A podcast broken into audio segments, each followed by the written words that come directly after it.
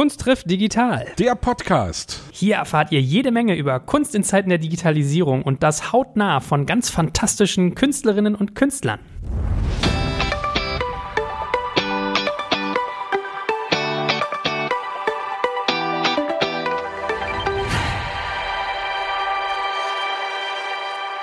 Auf die heutige Folge habe ich mich sehr, sehr gefreut, denn es geht um eine Dame.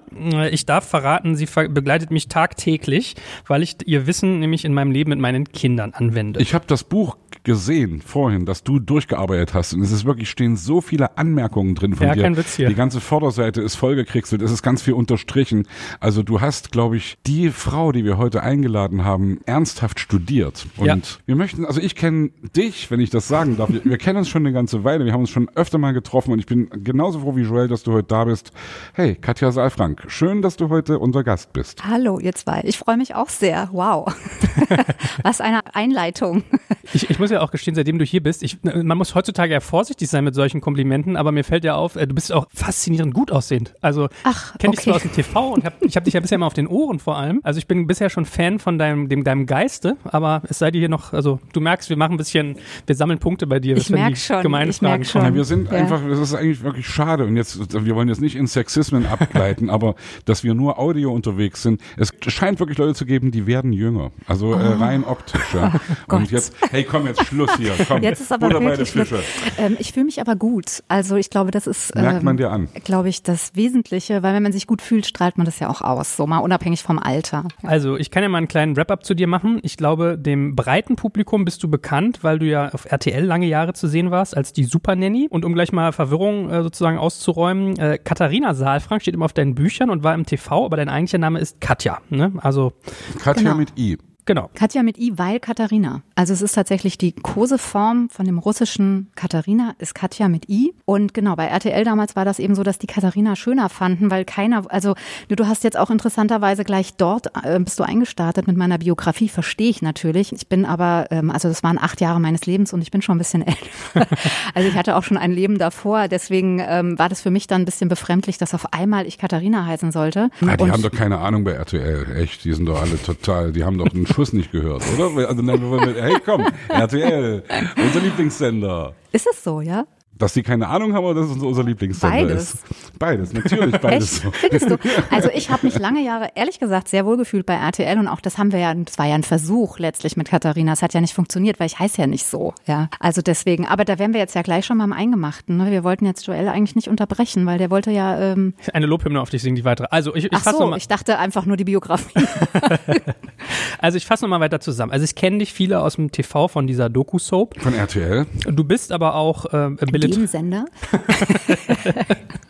Also du musst mir gleich nochmal sagen, was deine korrekte Berufsbezeichnung ist. Ich hätte dich jetzt als Kindertherapeutin, Jugendpsychologin, Kinderpsychologin eingeordnet, beruflich. Musiktherapeutin, würde ich sagen, oder? Ist das? Also das ist ei- eine Ausbildung, die ich gemacht habe, genau. Ähm, ich habe äh, Diplom-Pädagogik studiert, also Erziehungswissenschaften in Mainz habe ich studiert. Also ähm, nicht nur du hast mich studiert, auch ich habe studiert, auch mich studiert in Weiterbildungen und in, in therapeutischen Zusatzausbildungen und die Musiktherapie war dann eben eine solche. Also ich sage immer, ich bin äh, Diplompädagogin, Autorin, äh, Musiktherapeutin und Eltern- und Familienberaterin. Also ich muss zu meiner Schande gestehen, ich habe die Sendung damals nie gesehen. Immer Herzlichen nur so, Glückwunsch. Hm. Aber ich habe dein, dein Buch in der Buchhandlung gesehen, weil ich mich damit beschäftigt habe. Es gibt, also das ist für mich das, das Prägnanteste gewesen, das heißt Kindheit ohne Strafen, um gleich schon mal deine Abverkaufszahlen in die Höhe zu treiben. Ich hätte es nicht sozusagen so stark markiert, wenn ich es nicht toll finden würde. Und du bist ja so, du propagierst diesen Gedanken von Erziehung, die, ich muss mich, muss mich korrigieren, wenn ich es falsch mache, bindungs- und beziehungsorientiert ist. Und hast auch einen tollen Podcast zu dem Thema mit dem Matze Hilscher, den ich auch kenne und äh, die, die macht das auch toll. Es gibt manchmal so Podcasts, da denke ich so, fuck, den hätte ich gern gemacht. Und das ist einer davon. Ach ja, denke, schön. Tolles Thema, tolle Person, tolle Ausrichtung. Also wenn ich in die Zeit zurückreisen könnte. So, das mal so als, als großer Wrap-up zu dir. Das heißt, das Thema Erziehung und Pädagogik begleitet eigentlich dein Leben. Beziehung, ja. Beziehung sogar. Ja. Hm. Siehst du Genau. schon, zack, daneben gelangt. Ja, obwohl nee, also ähm, ich sag mal so, du wirst ja bei deinen Studien darauf gestoßen sein, dass Erziehung ja etwas ist, was im herkömmlichen Sinne genau das ist, was wir unter Umständen alle erlebt haben, nämlich äh, ja Kontrolle, auch ein Missbrauch von verantwortlicher Macht Und dass eben oft, wenn wir über Erziehung sprechen, das auch immer noch an Mechanismen mitschwingt. Und deswegen ist ja auch ein, ein anderes Buch von mir, ähm, eben Beziehung statt Erziehung, wo immer alle sagen so, oh Gott, aber die Kinder müssen ja erzogen werden, wo ich denke, ja, entspannt euch mal, passiert schon. Also wenn man jetzt das Verhältnis zwischen Eltern und Kindern oder Erwachsenen und Kindern als Erziehung definiert, dann würde ich mich auch auf Erziehung einlassen. Ansonsten finde ich immer wichtig, die Qualität der Beziehung in den Mittelpunkt zu stellen, deswegen auch bindungs- und beziehungsorientiert. Finde ich total interessant gerade. Finde ich echt so, also freue ich mich gerade, weil ich habe da noch nie so drüber nachgedacht, mhm. dass die Beziehung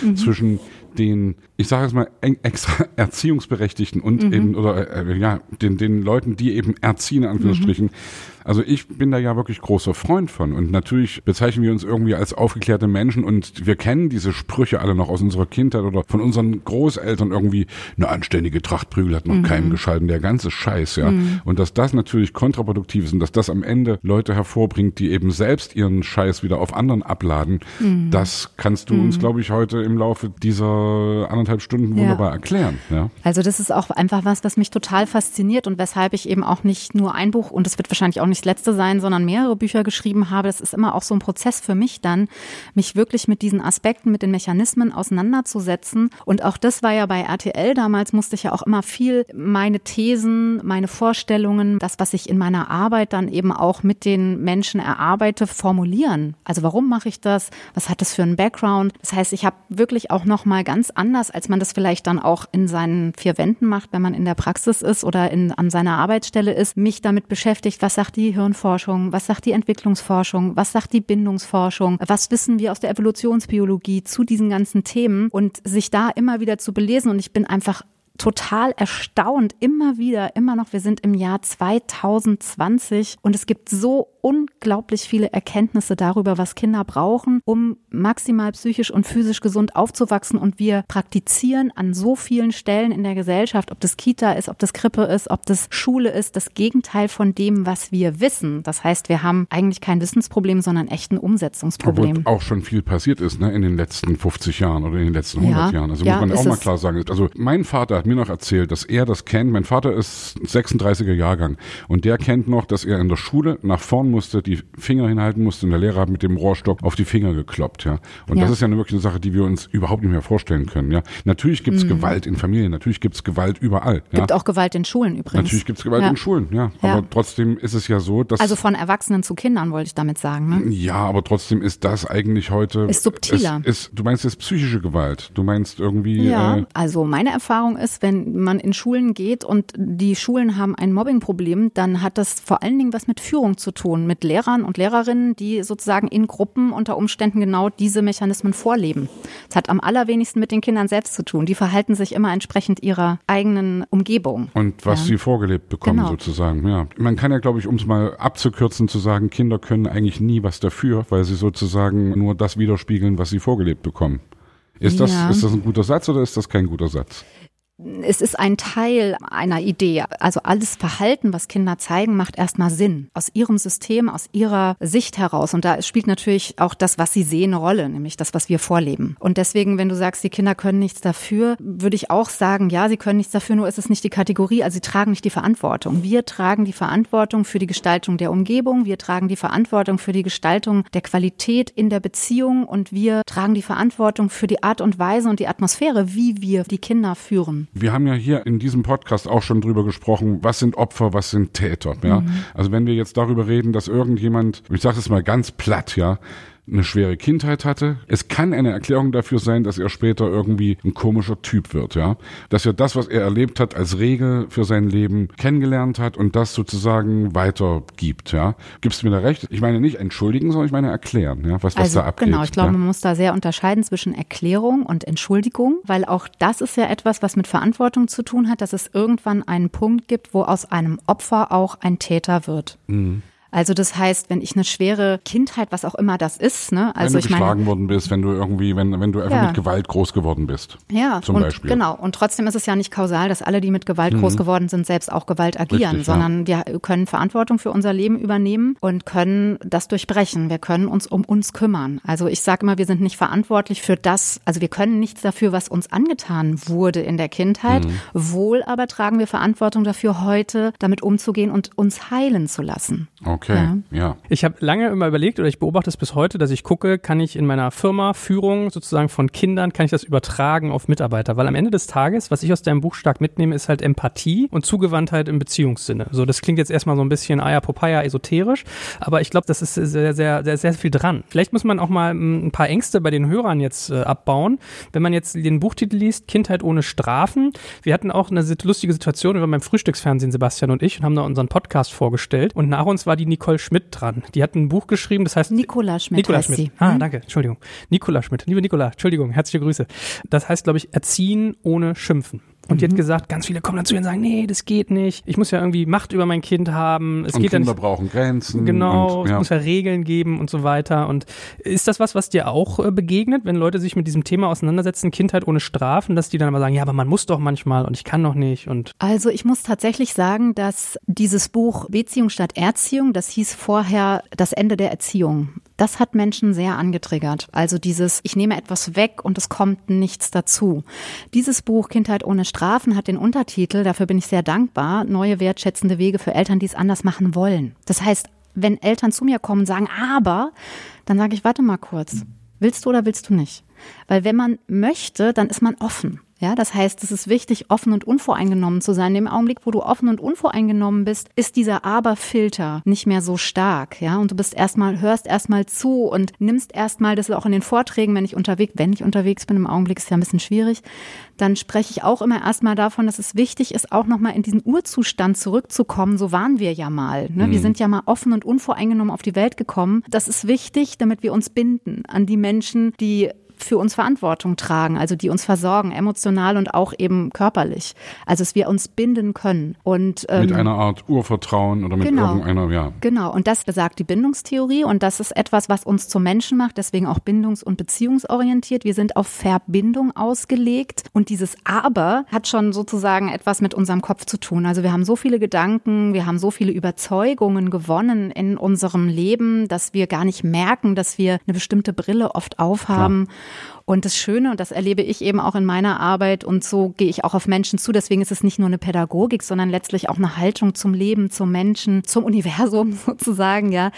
Offen zu sein und immer wieder auch mit so einem, ach, interessant, sehr spannend. Also einfach auch die Möglichkeit in Betracht zu ziehen, dass das, was ich sehe, eben nur ein Teil ist und natürlich gefärbt ist durch das, was ich erfahren habe. Und wenn man Kinder bekommt oder mit Kindern umgeht oder auch mit Menschen, mit erwachsenen Menschen umgeht, dann ist es gut, wenn man immer mal wieder ein Schrittchen zurücktreten kann und die Brillen auch wechseln kann. Naja, das Faszinierende ist ja, das habe ich in deinem Buch auch gelesen und höre es irgendwie immer öfter, dass man in den Stresssituationen mit seinem Nachwuchs, und da muss man mal einen kleinen Seitenarm aufmachen, es ist ja eigentlich faszinierend, wie Kinder in der Lage sind, einen unfassbar zu stressen. Also wie, wie man auch, da sind wir beim Thema Gewalt, man muss sich mal fragen, wann schreit man in seinem Alltag jemanden an? Und das tut man eigentlich fast nie gefühlt. Also wenn man vernünftig rational ist, finde ich, auf der Arbeit nicht, beim Einparken vielleicht mal, aber wie leicht man seine Kinder anschreit, wie leicht die es schaffen, einen so zu derailen, ja.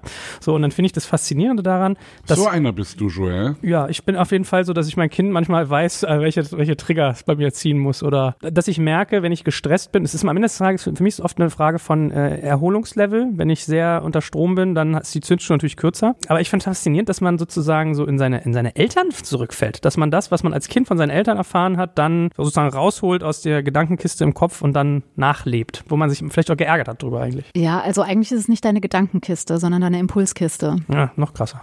Ja, ja noch eben. tiefer. Ja, weil wenn du könntest, würdest du es ja anders machen. Also wenn du im Gedanken wärst, könntest du ja denken und dann wüsstest du, dass es nicht cool ist, ein Kind anzuschreien. So, aber das Mhm. weißt du nicht, weil du bist so gestresst. Also das finde ich zum Beispiel auch sehr spannend, habe ich auch in dem Buch beschrieben. Ich weiß nicht, ob du da schon bist, aber das, ähm, also das ist ja letztlich um genau das geht, was du gerade sagst, nämlich um eine Regulation von Gefühlen. Und dass Stress etwas ist, was uns die Regulation von Gefühlen, Wut, Ärger, Schmerz, Trauer einfach sehr schwer macht, weil Stress dazu führt, dass wir auf die kognitiven Bereiche in unserem Gehirn nicht mehr zurückgreifen können wie wir das jetzt hier können, wenn wir hier nett zusammensitzen. Ja, und wenn du gestresst bist, dann gibt es eine, keine Möglichkeit mehr für dein Gehirn oder dein Gehirn fährt runter an dieser Stelle und die Möglichkeit auf diese Kognition, die du ja sonst hast, ja, ähm, und die dir auch das mhm. bewusst machen, kannst du nicht mehr darauf zurückgreifen. Das heißt, unsere innere Arbeit als Eltern oder auch überhaupt als Erwachsene ist ja immer wieder eine Stressregulation zu machen. Also dafür zu sorgen, dass du nicht in den roten Bereich kommst und in deinen Körper rein zu spüren und zu gucken, wann gerate ich denn überhaupt aus dem grünen Bereich? Bin ich überhaupt im grünen Bereich? Wenn ich mit Eltern spreche, merken wir, die sind noch überhaupt nicht im grünen Bereich. Die fangen schon morgens im Orangenen an und fast schon mit der Grenze zum roten Bereich. Und dann braucht es natürlich auch nur sowas und man ist explodiert. Und es ist nicht nur doof für die Kinder, sondern es ist auch einfach echt ungesund ja. für uns. Ich ja. habe das lustigerweise bei der Nicola gelesen, die hat es echt so schön bebildert, dass sie meinte, was passiert, wenn Stress losgeht. Und hat die so von Amygdala geredet und von Hippocampus, glaube ich, dass das eine sozusagen sagen ist, Säbelzahntiger kommt, ich muss wegrennen und das andere ist, hey, ich bin normal in meinem Sein. Und wie die das so beschrieben hatte, nach dem Motto, wenn du unter Stress bist, sorgt dein Gehirn qua Hormon dafür, dass du zum Beispiel auch nicht mehr empathisch und nächstenlieb bist. Also du fragst dann nicht, ist es okay, wenn ich dem Säbelzahntiger meine Keule auf den Kopf haue, es könnte ihm ja wehtun, vielleicht hat der Junges, nee, du haust zu und bist weg. Und das fand ich eine faszinierende Einsicht, dass man in diesem Stresslevel dann halt wirklich gar nicht mehr in der Lage ist. Du bist nicht mehr einfühlsam, du bist sozusagen zielgerichtet, schnell, also du bist im Autopiloten, du bist gar nicht mehr richtig, Herr, hast du eigentlich auch gerade gesagt, ja? Genau, also das, was passiert ist, dass du nicht mehr verbunden bist mit dir selbst. Es passiert eine Trennung. Ja, deswegen nochmal, also bindungs- und beziehungsorientiert. Hm. Es gibt ja auch sehr viele Richtungen irgendwie auch in der Pädagogik. Also da gibt's bedürfnisorientiert, ja, oder es gibt unerzogen. Also diese ganzen Richtungen, die eben versuchen, auch diese Erziehungsmechanismen so ein bisschen rauszunehmen und wirklich auch in Verbindung zu gehen. Und ich, für mich ist eben wirklich bindungs- und beziehungsorientiert, so wie ich es für mich entwickelt habe, heißt eben genau das, dass es immer wieder Momente gibt, wo es zur Trennung kommt. Also es kommt in meinem Gehirn eben dazu, dass bestimmte Bereiche abgetrennt werden, eben auch der Bereich der Einfühlsamkeit, das, das Empathischen. Ich sage gleich noch was dazu, weshalb Strafen eben auch, da gibt es auch eben einen Mechanismus, der dazu führt, dass wir komplett unsere emotionalen Bereiche abtrennen müssen, um überhaupt zu überleben. Und das, was passiert, ist, dass wir uns eben auch in der Beziehungsebene trennen. Also, weil wenn ich nicht mehr empathisch bin, bin ich nicht mehr bei dir. Ich kann nicht rüber switchen, ich kann mir nicht deine Brille anziehen, ich kann nicht in dein System reinfühlen, sondern ich bin bei mir, beziehungsweise bin aus dem Körper draußen. Das Gegenteil von Verliebtsein sozusagen, wo genau diese ganzen klaren kognitiven Dinge in eine andere Richtung ausgeschaltet sind, wo du alles nur noch geil findest.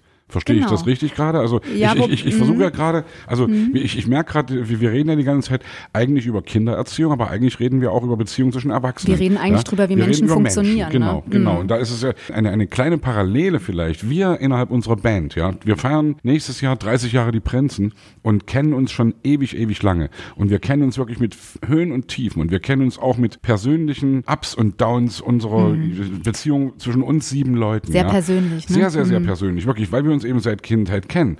Und das, was wir in letzter Zeit irgendwie mitkriegen und auch äh, untereinander korrespondieren, dass wir einander nicht mehr verändern werden. Wir können uns nicht gegenseitig erziehen. Wir können unser Good Behavior, unser gutes Benehmen, können wir versuchen zu kultivieren. Wir können versuchen, miteinander respektvoll umzugehen. Allgemein, wie, also ich, sowieso, wir alle, die wir hier zu dritt gerade sitzen oder die wir in Berlin oder in Deutschland, in der Welt irgendwie unterwegs sind, als Menschen sozusagen. Aber wir können uns als erwachsene Menschen schlecht erziehen oder eben verändern oder das mhm. Wesen verändern. Wir müssen irgendwie den Kern sozusagen hinnehmen und sagen, hey, wir gehören in irgendeiner Weise zusammen egal jetzt ob als wir drei, die wir hier gerade ein Gespräch führen, oder ob wir als Band oder mhm. ob wir mhm. als Menschheit, jetzt ist äh, mhm. gar nicht so philosophisch jetzt, werden. Jetzt ja. kommt's hier. Naja, nee, ja, aber, aber es ist philosophisch. Es ist schon ja. irgendwie, es hat also einen echten du, Überbau. Man, man, man muss einfach irgendwie respektieren, dass man sich, wie gesagt, einerseits nicht verändern kann und, und dass man da auch gar nicht den Anspruch haben sollte, jemanden zu verändern, sondern dass man versuchen sollte, schon jemanden zu nehmen, wie er ist. Es sei denn natürlich, er ist wirklich ein Mistfink, ja. Es sei denn, er ist wirklich irgendwie ein, was weiß ich, irgendein Rassist oder irgend so jemand, der wirklich menschliche Werte mit Füßen tritt, ja. Aber ich meine immer, wenn wir innerhalb der Band oder eben innerhalb von unserer Dreiergruppe nach Gemeinsamkeiten suchen, sind wir schon mal auf einem guten Weg. Mhm. Und natürlich kritisieren gegenseitig, aber eben trotzdem wissen, ich kann dich nicht irgendwie vom Kopf auf die Füße stellen, weil du bist eigentlich so, wie du bist und du bist mhm. fertig. Also fertig in, in, in, im, im mhm. Sinne von, deine Persönlichkeit mhm. ist gebastelt, ja. Und da ist vielleicht dann doch noch der Unterschied jetzt, das ist eine Frage eher, mhm zu Kindern. Weil bei Kindern ist es natürlich wirklich so, du hast vorhin selbst gesagt, jedes Kind kommt irgendwie als unbeschriebenes Blatt, als reine Seele auf die Welt Habe ich nicht gesagt, aber interessant. Ha, Habe ich so gehört Ah ja, zwischen den spannend. Zeilen, Mhm. ja. Hast du es nicht so ähnlich gesagt? Also, äh, dass, dass wir sozusagen. Ich habe gesagt, Kinder tragen keine Verantwortung. Naja, aber schon. Also, okay, dann habe ich das vielleicht Ja, wirklich so, so aber das gehört. ist halt wirklich sehr spannend, weil in meinen Büchern ja auch, also deine Frage, wenn ich die richtig verstehe, ist ja, es gibt Menschen, die, also bei den Erwachsenen sind, ist die Persönlichkeit fertig entwickelt, ne, sind gereift. Und bei Kindern ist ja die Frage, wie begleitet man Kinder und wie äh, kann der Einfluss sein auf die Persönlichkeitsentwicklung, oder? Ja, so verstehe ja, ich ja, deine ja, Frage. Ja, ja, Mhm. genau, genau. Also bei, bei, bei Kindern können wir noch Dinge tun, die wir bei Erwachsenen nicht mehr tun können, glaube ich. Also, ja, das können wir sowieso. Leider, weil wir viel stärker sind als sie. Ja, ich meine das ja jetzt, ich versuche das ja positiv Mhm. zu sagen. Also jetzt na, na, natürlich, jetzt können wir auch wieder philosophisch Mhm. werden, ist der Mensch irgendwie ein empathisches Wesen, das Mhm. mit von Liebe regiert wird, oder, oder ist der Mensch eigentlich ein Ellenbogenwesen, das sich darum kümmert, dass Mhm. es selbst irgendwie an die Spitze kommt, ja? Also ich glaube, dass Menschen immer auf Kooperation ausgelegt sind und natürlich ähm, auf Verbindung.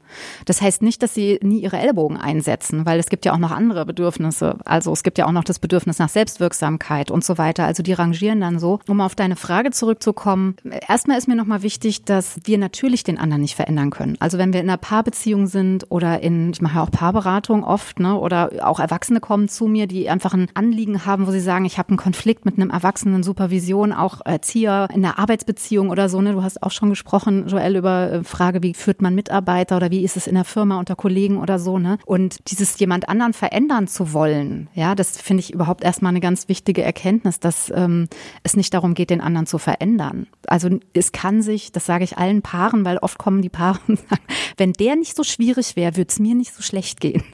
Ja, und das ist so, dieses zu verstehen, dass es um einen selbst geht, also ein mich selbst zu fragen, warum stört mich das so? Oder was habe ich da für eine Erwartung an den anderen, dass es mich stört? Also eine innere Arbeit zu machen, ja.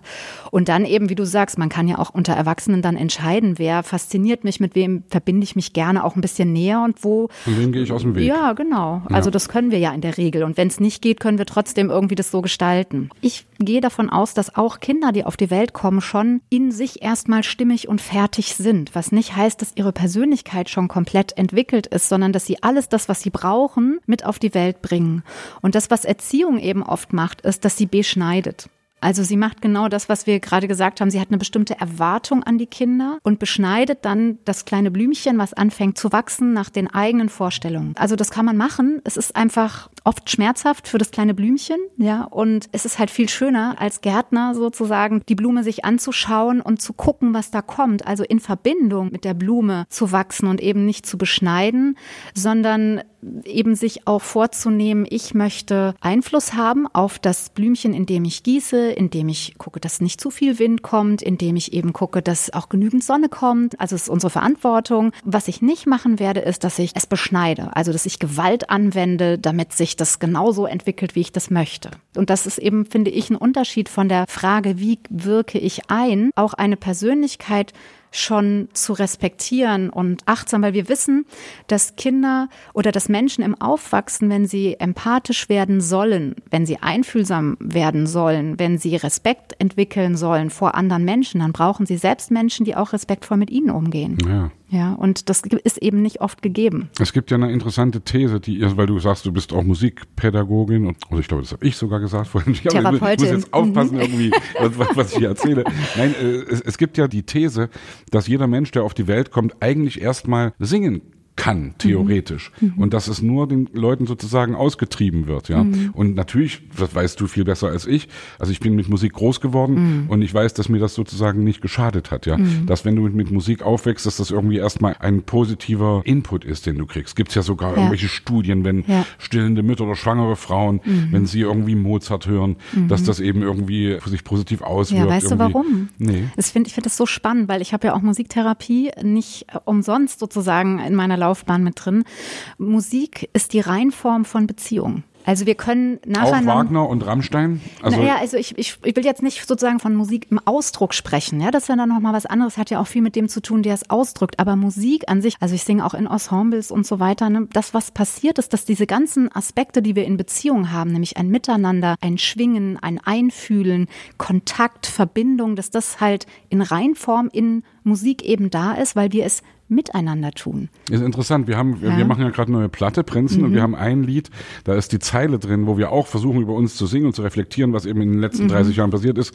Und da ist die Zeile drin, nichts kann uns aus der Ruhe bringen, alles gut, solange wir zusammen singen. Mhm. Ja, und das natürlich, jetzt, mhm. ich glaube, dass das ja. wirklich übertragbar ist ja. auf, also natürlich verbindet Singen Menschen, mhm. ja. Und ja, total. Du ich, schwingst halt miteinander, ne? Und du kannst nacheinander sprechen, aber miteinander singen. Jeder, der schon mal im Chor gesungen hat, jeder, der schon mal zweistimmig, irgendwie dreistimmig mhm. gesungen hat, der spürt genau diese Grundbedürfnisse, nämlich im Miteinander zu sein, also in einer tiefen Verbindung und in einem Gefühl der Selbstwirksamkeit. Also meine Stimme ist was wert und dieses ganze Konstrukt wäre nichts, wenn, also wäre anders, wenn meine Stimme nicht dabei wäre. Lass uns einfach den Podcast ab jetzt singen. Ja, bitte. Die letzte Stunde. Ja? das klingt aber echt schön. Ja. Ich habe das gerade so gedacht, das Bild ist schön. Ich habe es mal in so einem Yogakurs gehabt, man hat ja immer so eine Überwindung, wenn die dann so gemeinsam om. Das mhm. fand ich ähnlich, so äh, mhm. Schwingung im Brustkorb ja. und dann ist ulkig, wie du merkst, okay, der Typ hinter dir, der brummt so laut, dadurch kommen die Tiefen, vorne ist irgendwie mhm. so ein mhm. bisschen hoch. Ja, das hat man richtig im Bild. Die Frage ist für mich auch noch, also das, das Singen ist ja ganz weit gefächert, kann man ja sonst wie sehen. Ich versuche es mal ein kleines bisschen auszuholen, also Fußballstadion, ja, mhm. dass zurzeit Fußballspiele ähm, nicht stattfinden mit mhm. Publikum, dass da sozusagen auch den Menschen eine Art Ventil fehlt, weil ich bin viel im Stadion gewesen, habe das oft mitgekriegt, wie sehr sich Menschen wirklich da auch verändern, ja, dass wirklich äh, ja. Menschen einfach auf einmal wirklich die sind noch total freundlich mhm. und nett und zuvorkommend und höflich. Und dann ist Anpfiff und dann ist wie als wenn ein Schalter umgelegt wird mhm. bei den Menschen. Und dass das zurzeit fehlt sozusagen in mhm. Corona-Zeiten, sage ich jetzt mal, und dass uns mhm. das auch noch eine ganze Weile beschäftigen wird, ist ja auch ein Problem, dass ein Ventil fehlt und die Leute brauchen natürlich ein Ventil, wir brauchen alle, ich sage die Leute, wir, wir alle brauchen Ventile, wir alle brauchen kannst irgendwie... Kannst ja noch zuspitzen, also im Prinzip ist ja Kompensation, eigentlich kannst du ja schwerlich in Puff gehen, du kannst schwerlich was saufen in der Kneipe, du kannst nicht shoppen, du kannst irgendwie auf Konzerte nicht gehen, Fußball, also gefühlt verstehe ich schon. Gut, das ja. wären jetzt nicht so meine Kompensationen. Naja, aber ich sag nur mal, wir haben ja jetzt mal auf seinem du kannst auch nicht irgendwie ins Konzert, ins Klassikkonzert gehen. Genau, ne? das fehlt mir auch sehr. Oder ins Theater. Ja. Und wisst ihr was, wir haben jetzt gerade, äh, diese Woche haben wir uns im Ensemble getroffen, wir sind vier und haben uns ähm, in einen, auf einen Schulhof gesetzt, ganz weit auseinander und haben gesungen. Weil wir, man darf ja nicht in geschlossenen naja. Räumen immer noch naja. singen, ja. Also deswegen, das glaube ich schon.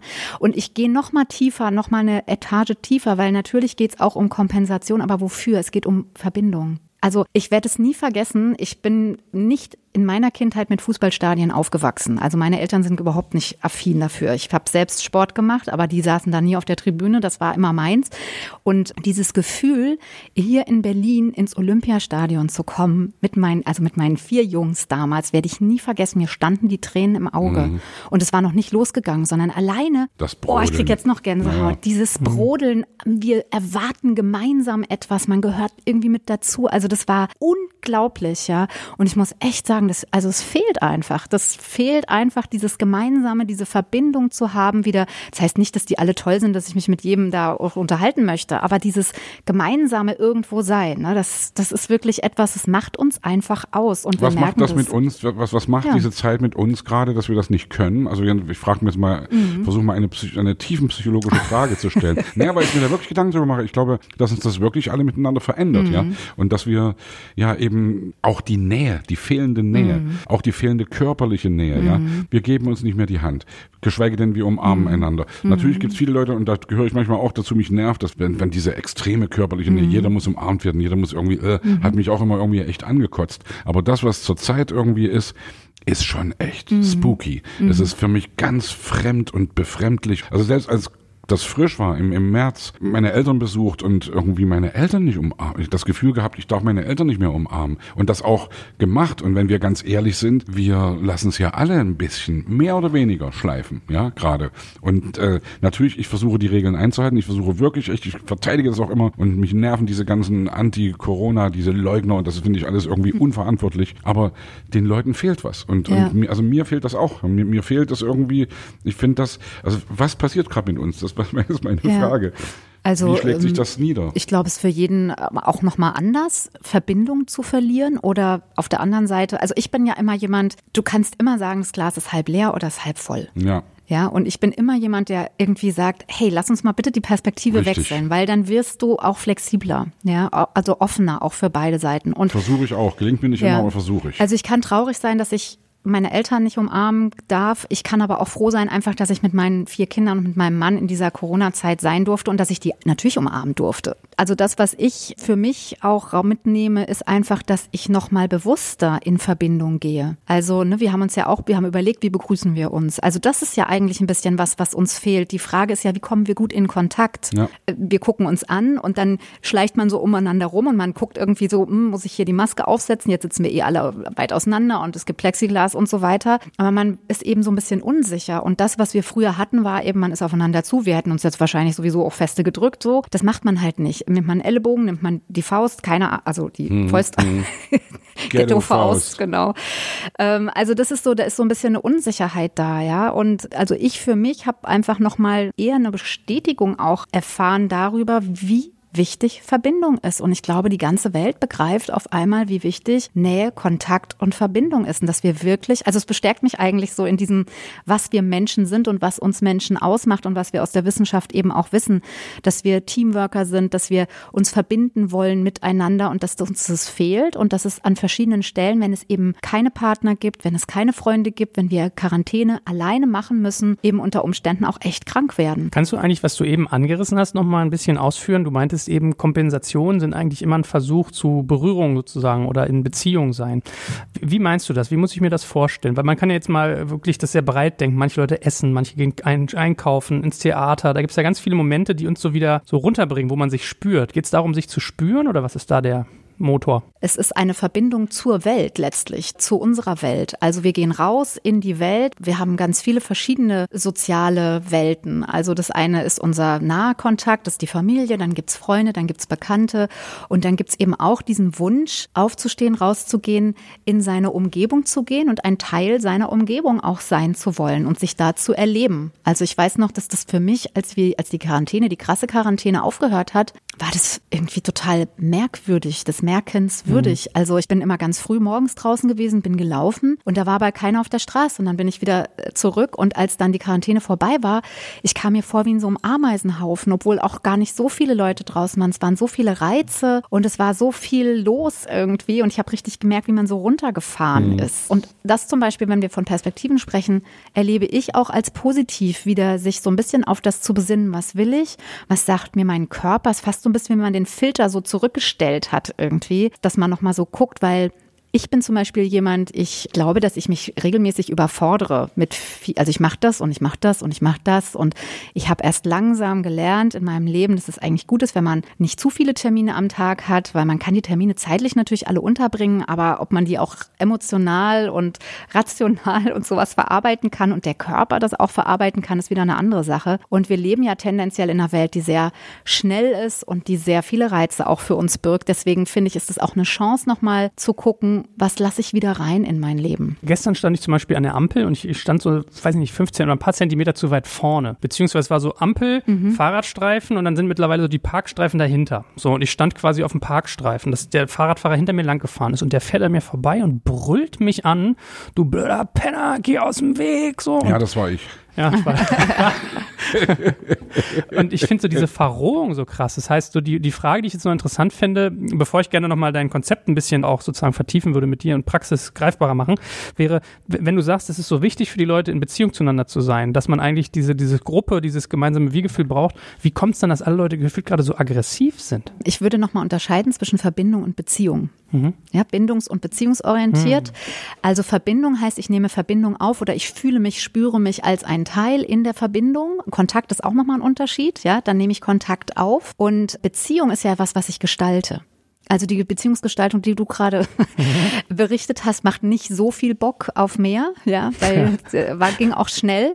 Ja, und das ist ja das, was ich meine. Also die Kinder sind mit uns in Verbindung sowieso automatisch, ja. Und bei der Bindung, die Kinder zu uns aufnehmen oder die wir auch Kindern anbieten, gibt es immer entweder eine sichere oder eine unsichere. Also ich erlebe ganz oft, dass Eltern sagen, jetzt ist eine gute oder eine schlechte Bindung oder so.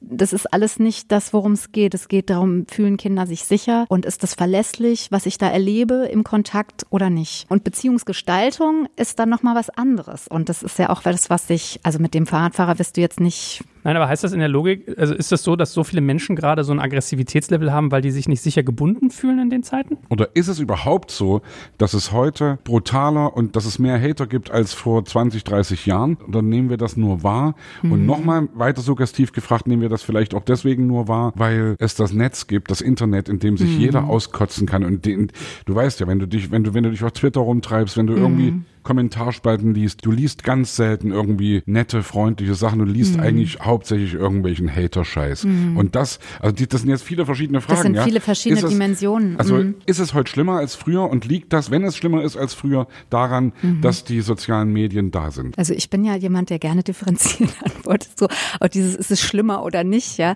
Ähm, ja also was. Gefühlt ist es schlimmer, oder? Ja, also gefühlt na, ist es ja so, es gibt halt mehr Dimensionen. Ne? Es gibt erstmal mehr Dimensionen und es gibt weniger die Möglichkeit, das in Anführungsstrichen zu kontrollieren. Ne? Also ich will naja, gerne darauf naja, antworten. Ich würde gerne noch mal ein Stückchen zurückgehen. Warum sind alle so aggressiv? Also ich empfinde es gar nicht so, aber ich bin vielleicht auch nicht so viel jetzt unterwegs oder Ach, wähle das besser oder was? Hör mal zu hier. oh, okay. Red mal keinen Scheiß. okay. ähm, was ich wahrnehme, ist, dass natürlich es einen Unterschied macht, ob ich komplett das Gesicht sehe oder nicht.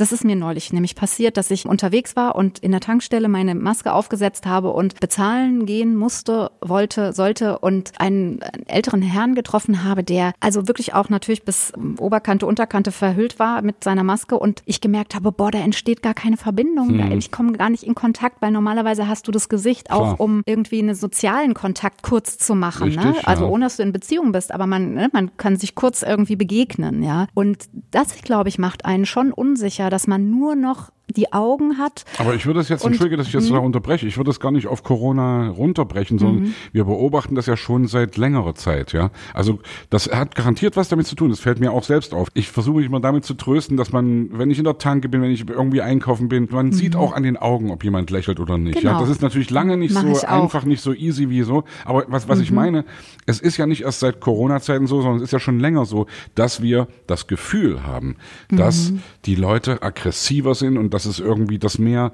Hass mhm in the house ist. Also ich nehme es im Netz tatsächlich so wahr, ja, aber also kann man auch gespaltener Meinung sein über mich, habe das auch viel erlebt, ja. Und ich finde, man muss wirklich unterscheiden zwischen Netz und der echten naja, Welt, dem wahren, ja, dem wahren Kontakt. Das ist für mich ja. wirklich ein Unterschied und da erlebe ich es eben überhaupt nicht so. Also natürlich gibt es auch Situationen, wo Menschen aggressive Impulse haben oder wo ich keine Lust auf Beziehungen habe, aber tendenziell bin ich auch jemand, der erstmal ein Lächeln schenkt, auch in dieser Situation und ich glaube, das ist also, Weil du es auch zurückkriegst übrigens, ne? Vielleicht Vielleicht, ich weiß es nicht. Also es ist für mich auch nicht so, dass ich ein Lächeln schenke, damit ich was zurückkriege, sondern einfach, weil ich denke, hey, schön. Für deine eigene emotionale ja. Hygiene ja, ich bin, sozusagen. Ja. ja, also es ist nichts Bewusstes. Ich meine, wir leben auf diesem wundervollen Planeten. Also jeder Tag ist doch zum ja, aber, Lächeln da. Also ich meine, vielleicht verrennen wir uns ja hier auch ein bisschen, aber um mal so reale Geschichten aufzumachen. Ich war vor drei, vier Jahren, glaube ich, mein Sohn war noch sehr klein, ist immer früh aufgestanden, stand ich so halb sieben vorm Bioladen, wartete, dass der aufmacht. Und dann kam eine Frau dazu mit ihrem Hund, eine ältere Dame, jenseits der 60 wahrscheinlich, hatte so ein Hundekacketütchen dabei und stellte das, legte das auf so ein Fensterbrett von einem Immobilienbüro, was daneben war. Und dann guckte ich die an und ich sag so, Entschuldigung,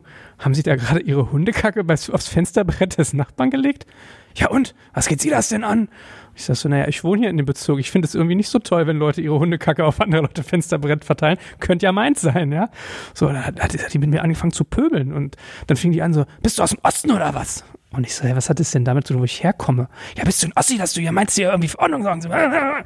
Dann war die Situation wieder beruhigt. Dann dachte ich, gut, mein Gott, ich habe irgendwie einen Impuls gesetzt und so. Und dann fing die wieder an, hat mich wieder beschimpft, hat dann den Kackehaufen genommen und ist beleidigt, schimpfen zum Mülleimer 50 Meter weitergegangen. Mhm. Und das erlebe ich relativ oft. Ich stehe im Fitnessstudio, dusche, kommt ein Typ daneben und der rotzt immer so in die Dusche rein. Also der hält sich so ein Nasenloch zu uh. und schnieft, als wenn es so ein riesiges Taschentuch wäre. Und nicht einmal, sondern dreimal. Beim dritten Mal mhm. meinte ich dann so, ey, das ist echt eklig was ist eklig? Ich so, ja, finde ich echt eklig. Und bei Männern ist er dann so, dann baut er sich, zwei nackte Männer stehen in der Dusche. Oh, schöne Bilder. Mhm.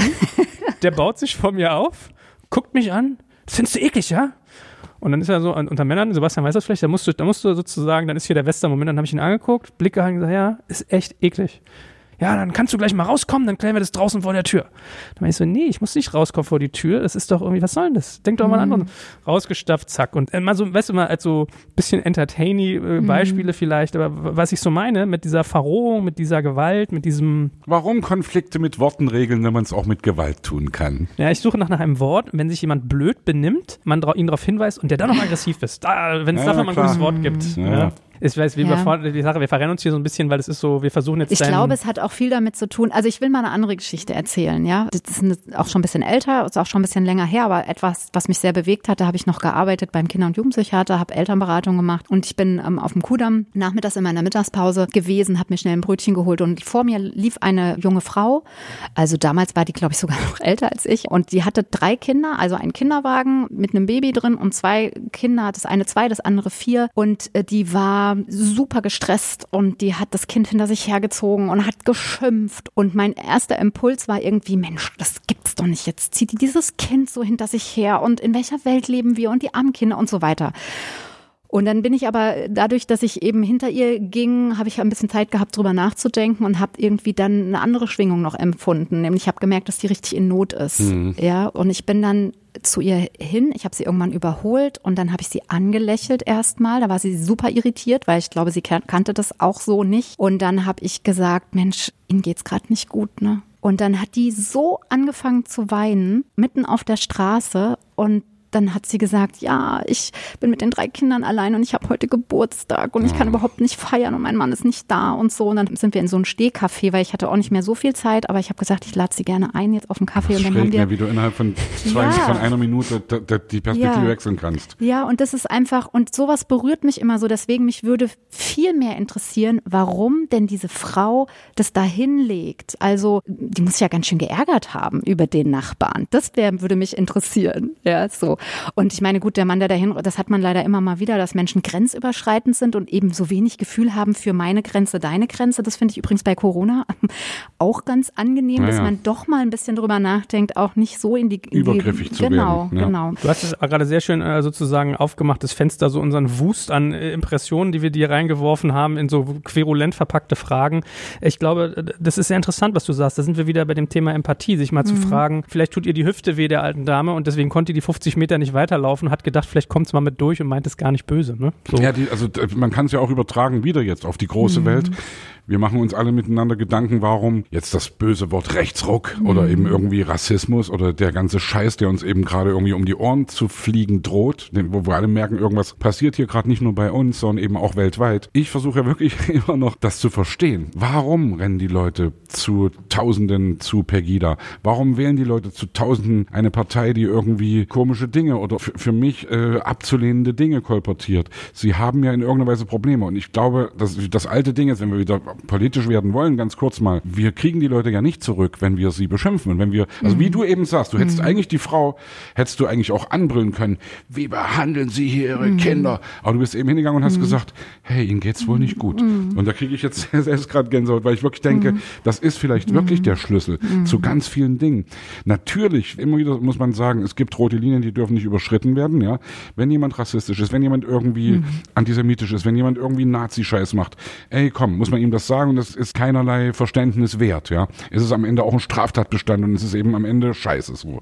Und muss man dann auch sagen. Aber natürlich kriegt man in diesen komischen Überschneidungsdingern, in diesen Schnittmengen. Selbst ich habe Schnittmengen garantiert mit irgendwelchen AfD-Wählern. Ich habe Schnittmengen mit irgendwelchen Leuten, die zu Pegida gehen. Irgendwelche Sachen würden wir finden, um dann eben zu sagen, äh, hey, sag mal, dir geht's wohl nicht gut und vielleicht kann ich dir helfen. Ja, und das, das ist, glaube ich, dann wirklich der Schlüssel.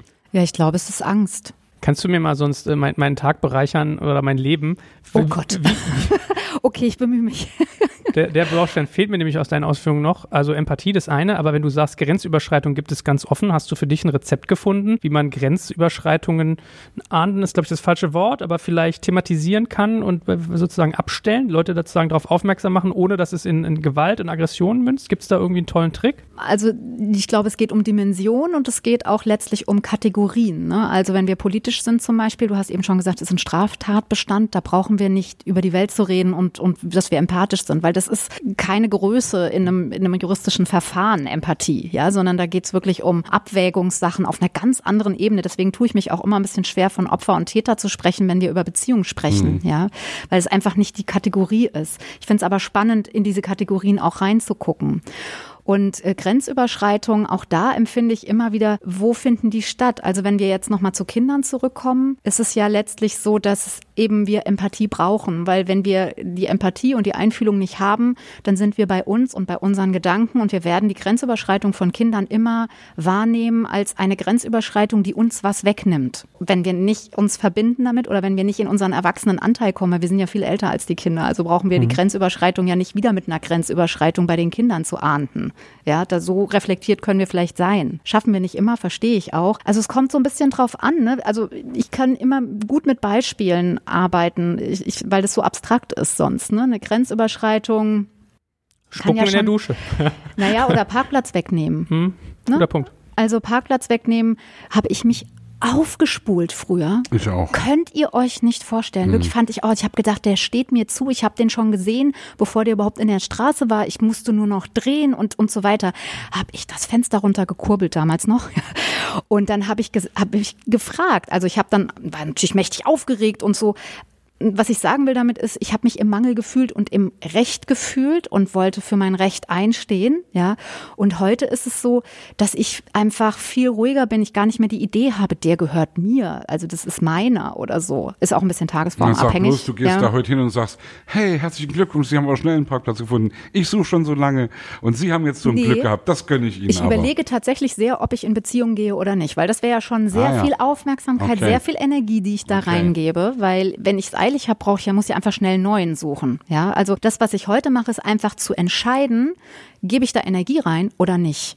Und das könntest du eben auch. Also ich meine, es gäbe ja auch die Möglichkeit, eine andere Dusche zu nehmen oder zu sagen, okay, heute ist die Dusche sehr, sehr kurz, weil ich habe einfach keinen Bock auf den Typen. Der versaut mir meinen Tag nicht. Aber wenn der das jedes Mal wieder macht und wenn du genau weißt, du triffst ihn nächstes, beim nächsten Mal wieder und er macht denselben Scheiß, dann, dann muss man es vielleicht irgendwann mal an, irgendwie genau, ansprechen. Genau, ne? dann muss man es irgendwie, also dann, genau, aber es liegt ja, it's up to you, ja, In wie du Beziehung das klärst. gehen, wieder was ja. gelernt, ja. Das Lustige an dem Tag war, ich habe irgendwie äh, so viel trainiert auf dem Laufband, dass meine Beine, die Muskeln waren überansprucht, die haben gezittert. Das ich. Und dann habe ich schon überlegt, ob ich zu ihm hingehe und sage, so, du hast doch gesagt, ich soll nach der Dusche rauskommen, hier bin ich. Aber dann habe ich gedacht, das kommt nicht so geil, wenn die Knie schlackern. Ja.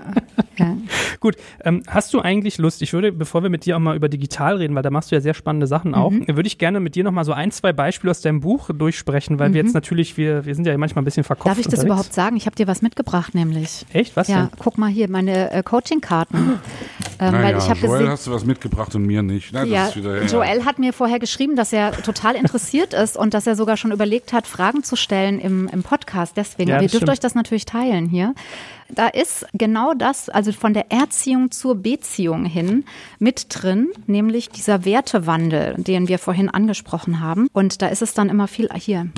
Das kann jetzt natürlich keiner sehen außer euch. Aber die alten Werte sind, ich kann das ja mal vorlesen, Bewertung, Strafe, Abwertung, Kontrolle gegeneinander und Monolog.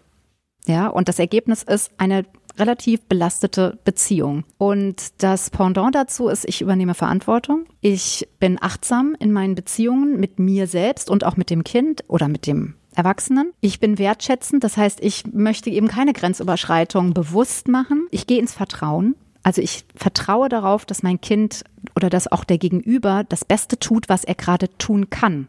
Also das heißt nicht, dass ich das gut heiße, wenn mir einer vor die Füße spuckt und trotzdem scheint es gerade das Beste zu sein, was er irgendwie leisten kann, ja. Dann ein Miteinander. Also, dass wir wirklich, dass es darum geht, in ein Miteinander zu kommen, weil ich glaube, und jetzt kann man wieder groß werden, aber ich glaube, wir werden diese Welt nicht verändern, wenn wir nicht ins Miteinander kommen. Und äh, dann geht's um Dialog. Wir werden nur weiterkommen, wenn wir in einen Dialog kommen. Und der Dialog heißt, lösungsoffen zu sein, sich erstmal auszutauschen, zu hören, was ein anderer denkt und fühlt. Wollen wir das, was du gerade ausgeführt hast, mal auf ein, zwei Beispiele aus deinem Buch anwenden? Sehr gerne. Also ich lese mal zwei vor, die ich glaube, die jeder von uns kennt und erlebt hat. Lisas Vater ist genervt. Sein Tag war lang, er ist hungrig und müde. Lisa, es gibt gleich Essen. Kommst du bitte und räumst dann auch deine Spielsachen aus dem Wohnzimmer? Er sagt diesen Satz jeden Abend vor dem Essen. Und er kennt auch schon die Antwort. Gleich. murmelt Lisa, in Klammern sieben Jahre, und spielt weiter. Lisas Vater wird ungeduldig und laut und es kommt zum Streit. Wie erwartet. Schließlich räumt er selbst die Spielsachen zur Seite. Lisa, ich werde nachher kein Buch mit dir lesen. Wenn du einfach nicht hörst und mich ärgern musst, dann habe ich nachher auch keine Lust, dir einen Gefallen zu tun. Die Geschichte fällt also aus.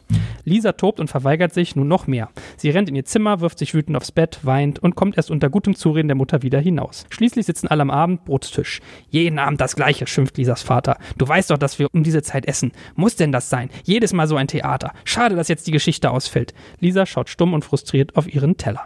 So, und Mama löst es dann so ein bisschen auf, indem sie sie sozusagen wieder zusammenführt, mhm. aber am nächsten Abend geht es weiter. Mhm. Ist, glaube ich, was, was jeder schon mal erlebt hat. Man kommt gestresst nach Hause, das Kind macht nicht, was man will, man macht selber und dann hat man so Streit, Reaktion, Aktion, mhm. Reaktion, Gegenreaktion und so weiter. Was wäre nach deinem mhm. Schema sozusagen ein, ähm, so wie du es gerade beschrieben hast, bindungs- und beziehungsorientiertes Vorgehen, um das aufzulösen? Ja, also das, was hier jetzt nochmal so deutlich wird, ist tatsächlich, dass der Vater, ne, deswegen, und das sind ja alles Beispiele, die ich auch kenne aus meiner Praxis oder auch selbst als Mutter. Man, ich habe ja auch den Weg gemacht, ja, von der Erziehung hin zur Beziehung, dass es wirklich eine Situation ist, wo wir ausschließlich auf das Verhalten gucken. Ja, also wir, wir bewerten ein Verhalten und dann suchen wir nach Möglichkeiten, dieses Verhalten anzupassen. Und das führt eben dazu, dass alle frustriert sind, weil der Vater tut ja so, als ob die Strafe vom Himmel fällt. Ja, also weil es hat er ja selbst gesagt. Also er sagt ja, es wird jetzt nichts vorgelesen. Und ich will nur ein bisschen noch auch diese Mechanismen nochmal deutlich machen, weil das perfide letztlich ist. Wenn wir zu Kindern sagen, ich lese dir nichts vor, gibt keine gute Nachtgeschichte oder dann komme ich nicht an dein Bett oder wie auch immer, ja, dann. Noch schlimmer, früher kommst du ins Heim oder so ein Scheiß. Ja, genau, Sachen das ist ganz schlimm schlimm, weil natürlich wir mit diesem Bindungsband, was die Kinder haben und was ja überlebensnotwendig ist, wissen wir aus der Evolutionsbiologie, aus der Bindungsforschung, wie wichtig das ist, dass eben, das meine ich mit sichere Bindung, ja. Und wenn wir das aktivieren quasi und überstrapazieren, dann bringen wir Kinder zu einem von uns gewünschten Verhalten ganz häufig, weil sie eben Ängste bekommen. Hm. Und das ist halt sehr, also jetzt in deinem Beispiel ist natürlich sehr krass so ins Heim, ne? So dann ist ja dann die langfristige Verbindung auch gecuttet oder auch du, ne, ich mag dich nicht mehr, ich möchte dich nicht mehr haben. Während das jetzt bei diesem Beispiel, ich lese dir dann nichts vor, da ist ja auch eine schöne Zeit, die dann wegfällt. Liebesentzug ne? sozusagen. Genau, Liebesentzug hm. ein bisschen, ja. Und ich glaube, wenn ähm, Erwachsene das tun, dann tun sie das nicht, weil sie genau das wissen, was wir gerade besprechen, sondern weil sie keine anderen Strategien haben. Hm.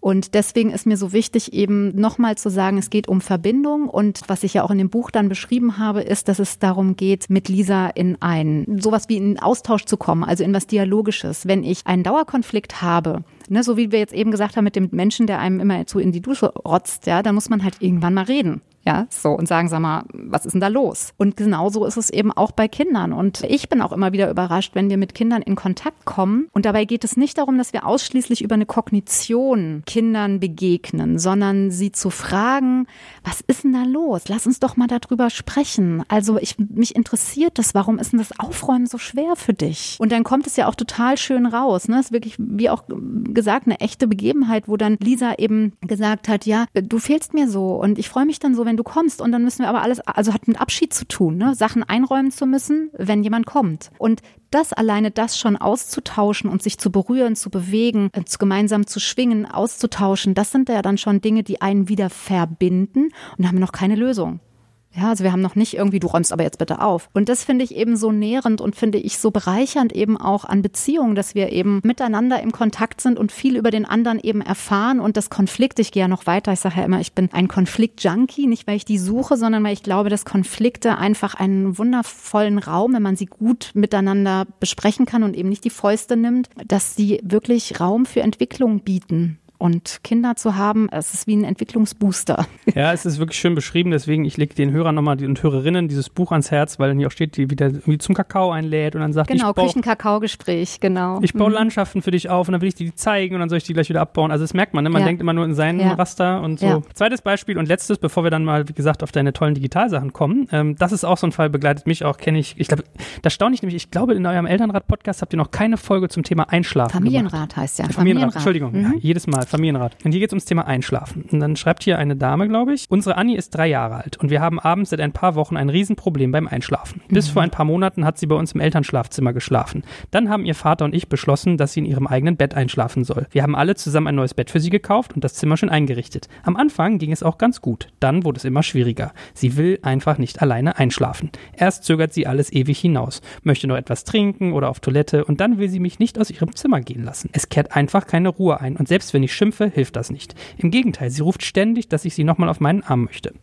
Ich habe ihr erklärt, dass sie jetzt schlafen soll und ihr gesagt, dass wir ja da sind. Sie scheint das aber nicht zu verstehen. Und wenn ich sie frage, warum sie das alles macht und was ihr fehlt, hat sie selbst keine Antwort und weint nur noch lauter. Das Einzige, was wirklich klappt, ist, wenn ich drohe, das Licht ganz aus und die Tür zuzumachen. Dann ist sie auf einmal still. Sie schläft zwar nicht sofort, ruft aber zumindest nicht mehr nach mir. Und warum braucht es immer erst so ein Theater, bis Ruhe einkehrt? Und warum kann Annie nicht alleine schlafen? Zu Beginn hat es doch auch geklappt. Genau. Auch wieder die Gewalt, mhm. äh, sozusagen, von der du geredet hast. Ne? Licht ausmachen, Angst einjagen. Genau, ja, das ist auch leider, muss ich sagen, etwas, was nicht wenig verbreitet ist nach wie vor. Also es gibt ein Buch, das heißt, jedes Kind kann schlafen lernen. Und das kann ich wirklich nicht empfehlen. Das besagt genau das, nämlich, dass man so eine Tür auf, Tür zu Methode macht, dass man eben Kindern signalisiert, es ist jetzt kein Kontakt mehr da, es ist keine Verbindung mehr da und das ist echt schwarze Pädagogik, ja. Und das sind Dinge, die auf Johanna Hara zurückgehen, eine NS-Ärztin im dritten Reich, die eigentlich Lungenärztin war. Die hat das Buch geschrieben, Die deutsche Mutter und ihr erstes Kind. Das ist bis in die 80er Jahre rein verlegt worden,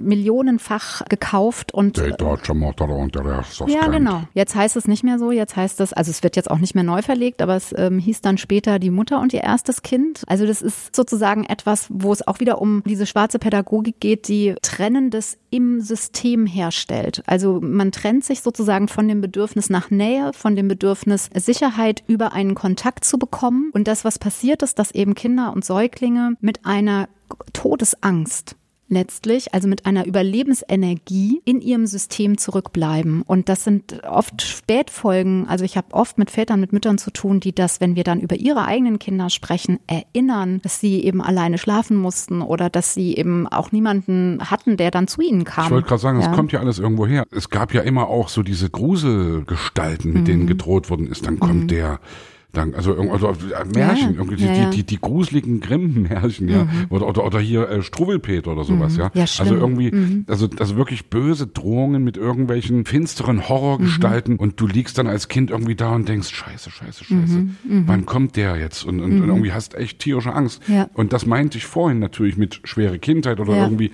ich will das gar nicht mit Sigmund Freud anfangen und irgendwie mit äh, alles ist in der Kindheit begründet sozusagen. Du hast schon recht, weil es ist ja so, dass wir, so wie wir in die die Welt gehen und zwar nicht nur mit uns, also in der Beziehung zu uns selbst, sondern auch in Beziehung treten zu anderen, hat ja damit zu tun, wie wir selbst Bindungs- und Beziehungsmuster erlebt haben. Ja, also das ist überhaupt nicht zu leugnen. Im Gegenteil. Die Frage ist nur, fängst du an, das zu reflektieren? Also, ne, gehst du in eine eigene innere Arbeit damit? Oder? Norman. ja, genau. ja, wirklich. Also ich ja. denke, es, es, gibt ja also dieses ganze Psychoscheiß, ja. Mhm. Also, Spitzenspruch übrigens, echt ein wahnsinnig geiler Gag, wie ich finde. Wenn bei jemandem eine Schraube locker ist, woran liegt's? An der Mutter. ah, genau. Ja. Es ist eine Wahrheit dabei, ja. Natürlich die Beziehung zu deinen Eltern und natürlich als erstes, auch wenn es vielleicht altmodisch klingt, ich weiß es nicht, aber natürlich die Beziehung zu der Mutter, mhm. zu, die klassische Beziehung des Kindes zur Mutter. Wenn die mit Drohungen und mit irgendwelchen bösen oh, Scheiß, jetzt, was jetzt, hast du gerade gesagt, Schwarze? Jetzt lädst du aber viel Verantwortung auf uns Mütter ab. Wie, was, ja, was sagst du das dazu? Ich, ich habe hab eben gerade gesagt, auch wenn es altmodisch klingt. Ja. Und ich weiß natürlich, hey, wir sind alle mhm. moderne Menschen, glaube ich doch. Und wir, äh, ja, also es geht natürlich um die Beziehung zu den Eltern, mhm. Trotzdem dieses Sigmund Freud-Ding, deswegen mhm. habe ich das jetzt gesagt. Ja, ja, ja. Gleich entschuldigen, gleich muss man aufpassen. Ha, Hilfe, Hilfe, ich habe hab nicht ganz korrekt irgendwas gesagt. Ja, ja sorry, wir liebe sind ja hier auch differenziert. Liebe Hörerinnen, liebe Hörerinnen, liebe Mütter, liebe Omas. Liebe Hörerinnen, ja. bitte äh, entschuldigt. Ja. ja. Nein, ich meine, ich, ich weiß schon, was er meint und bei mir ist so, also wir können ja mal... Ist klar, dass du das weißt als Mann. Ja, genau. Ist klar. Du Macho. Fangen wir mal die Mädels ja, hier. Äh, echt. Nein, aber bei, also wenn ich mir das Beispiel nochmal aufgreife, also mhm. was ich ja durch dich gelernt habe, ist, dass es ja bei sowas eigentlich um Koregulation geht. Das Sehr ist so ein schön. schönes mhm. Wort, was ich gelernt habe. Sprich, mhm. so ein Kind hat Stress, was es nicht wegreguliert kriegt und deswegen mhm. sucht es die Beziehung, das Beziehungsband, was du gerade gesagt Richtig. hast. So, mhm. dann kommt der Gewaltakt der Androhung von Alleinsein und Ausgesetztheit. Mhm. Und ich meine, ich, ich, ich kenne ja beide Seiten, weil ich erinnere mich noch, als ich irgendwie so acht, glaube ich, war, sind wir in so ein Haus gezogen. Ich habe im Wintergarten geschlafen. Ich hatte drei Fensterseiten und eine Hausseite. Das heißt, gefühlt haben immer, sind immer die Wölfe Wölfe um mich rumgeschlichen. Oh wei, ja? ja. So. Mhm. Und mein Vater ist irgendwann halt, äh, hat sich zu mir ins Bett gelegt, ist dann aufgestanden und dann habe ich manchmal gesagt, nee, ich schlaf noch nicht. Und dann, ah, seufzt, sich wieder hingelegt, war genervt. Und wenn, ich, Mhm. wenn er das zweite Mal aufgestanden ist, dann war schon Nervlevel richtig hoch. Ja, was ist? Irgendwann habe ich angefangen, mich schlafen zu stellen, als er aufgestanden ist, weil ich keinen Bock mehr hatte, dass ich sozusagen da die Sanktion kriege. ja, ja, ja. Also hast das Vertrauen war nicht mehr so da dann. Ja, und ich habe Mhm. immer nur gehofft, Gottes Willen, ich konnte ihn durchs Fenster so sehen, dass er da Fernsehen guckt. Da dachte ich, oh Gott, hoffentlich geht er nicht ins Schlafzimmer und ich bin hier ganz alleine und äh, gleich, gleich knarzt an der Mhm. Tür so. Das heißt, es, das ist auf der einen Seite, was ich verstehen kann, aber wenn ich mich jetzt in diese Mutter aus deinem Buch reinversetze, Mhm. bei meinem Sohn ist das auch so, der schläft teilweise, obwohl ich daneben liege, drei, 45 Minuten nicht an, eine Dreiviertelstunde, Mhm. da ist dein Tag halt irgendwie im Arsch. Das heißt, ich frage mich manchmal so, und was du gerade gesagt hast, mit jedes Kind kann schlafen lernen, ich habe das Buch gelesen, es geht ja, glaube ich, auch so in diese Richtung Färberisieren, ist, glaube ich, auch Mhm. so eine Richtung. Färbern. Hm. Ich Nochmal, sag. äh, Färbern. jedes Kind kann schlafen Ja, ja. lernen und färbern. Das ist sozusagen ein, aber das kannst du besser erklären als ich. Ich gebe das nur so gefiltert wieder. Färbern heißt das Kind schreien zu lassen.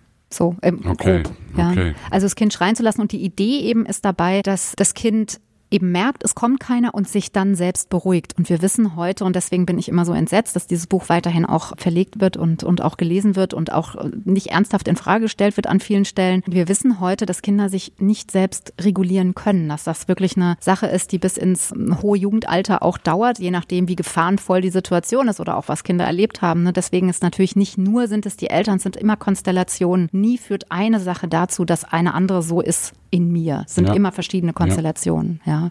Und ich meine, ich habe anscheinend das Buch damals falsch verstanden, weil ich habe zum Beispiel die Erfahrung gemacht, wir haben auch einen Schlafcoach mal aufgesucht. Und wissen auch viele Eltern nicht, dass es sowas gibt. Mhm. Ich wollte gerade sagen, habt ihr ja mehr gemacht als nur das Buch gelesen. Mhm. Und äh, wir- machen jetzt sozusagen teilweise so eine Leitform, dass man sagt, ey, nein, ich komme gleich nochmal zu dir, ich muss Mhm. mal ganz kurz aufs Klo und wenn die dann auch dieses Vertrauen erlangen, er kommt immer, er hält, was er sagt, so. Mhm. Komischerweise klappt es dann manchmal in 10 Minuten, dass er einschläft, obwohl ich nicht 45 Minuten daneben lag, Mhm. ja. also was du jetzt gerade beschrieben hast mit deinem Vater, ja, das ist ja auch sehr berührend, weil das, was mich so berührt dabei, ist, dass dein Vater es nicht wusste. Also er wusste nicht, wie es dir geht und dass er nicht die Möglichkeit gesehen hat, mit dir das auszutauschen.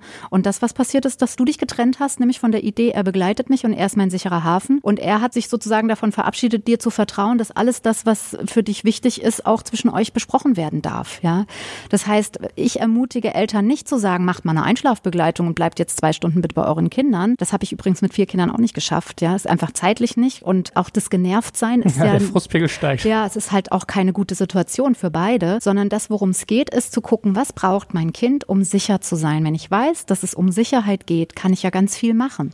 Und das ist ja genau das, was du beschreibst, dass du eben mit deinem Kind dann sagst, ich komme noch mal, weil das e- etwas offensichtlich ist, was deinem Kind Sicherheit gibt.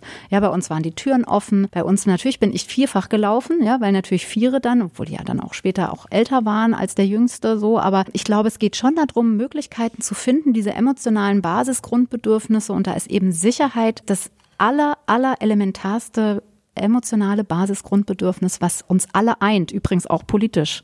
Also das ist alles Angst, ja. Ja, Also ja. wenn ich meine Sicherheit nicht mehr habe, mache ich sehr merkwürdige Dinge. Und das merken wir immer wieder. Jetzt mal übersetzt, ganz kurz überspitzt gesagt, die armen Nazis, die armen AfD-Wähler, die haben alle nur Angst und die müssen wir eigentlich nur an die Hand nehmen. Das ist jetzt ein harter Spruch. Jetzt kriege ich auf die Fresse von ganz vielen Leuten da draußen. Ja, das Naja, ist ja auch, ist ja auch sehr, ähm, Total jetzt mal, überspitzt. Also, es ist- nicht nur überspitzt, das ist auch sehr eindimensional. Ne? Das ist nicht, das, also aus meiner Sicht trifft es das nicht, sondern es ist einfach, das ist schon die Bewertung. Also du sagst etwas, du sagst die Armen, das würde ich gar nicht sagen, Naja. sondern ich würde erst erstmal sagen, da ist jemand, der hat keine Sicherheit. Ja, das kann mir im nächsten Schritt dann auch leid tun, ob ich dann sage, der Arme ist Naja, du hast vorhin Ja. bei dem Beispiel gesagt, du hast zu der Frau gesagt, ihnen geht's nicht gut. Mhm. Ja, und du hast nicht gesagt, oh, sie, ja, das, das meinst du jetzt natürlich. Genau, dieses- das ist schon ja, die Bewertung, weißt du? Ich finde es zu durchdringen und zu verstehen. Ich glaube schon, dass wir politisch auch eine Möglichkeit finden müssen, wieder sicherer für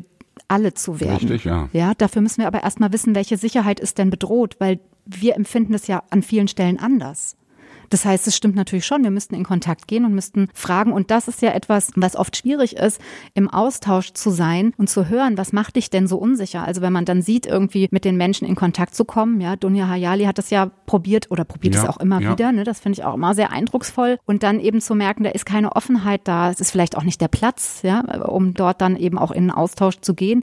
Es geht erstmal aus meiner Sicht nicht um Lösungen, sondern es geht erstmal wirklich um Austausch und um Perspektivwechsel und um Verständnis. Und Und zwar wechselseitig.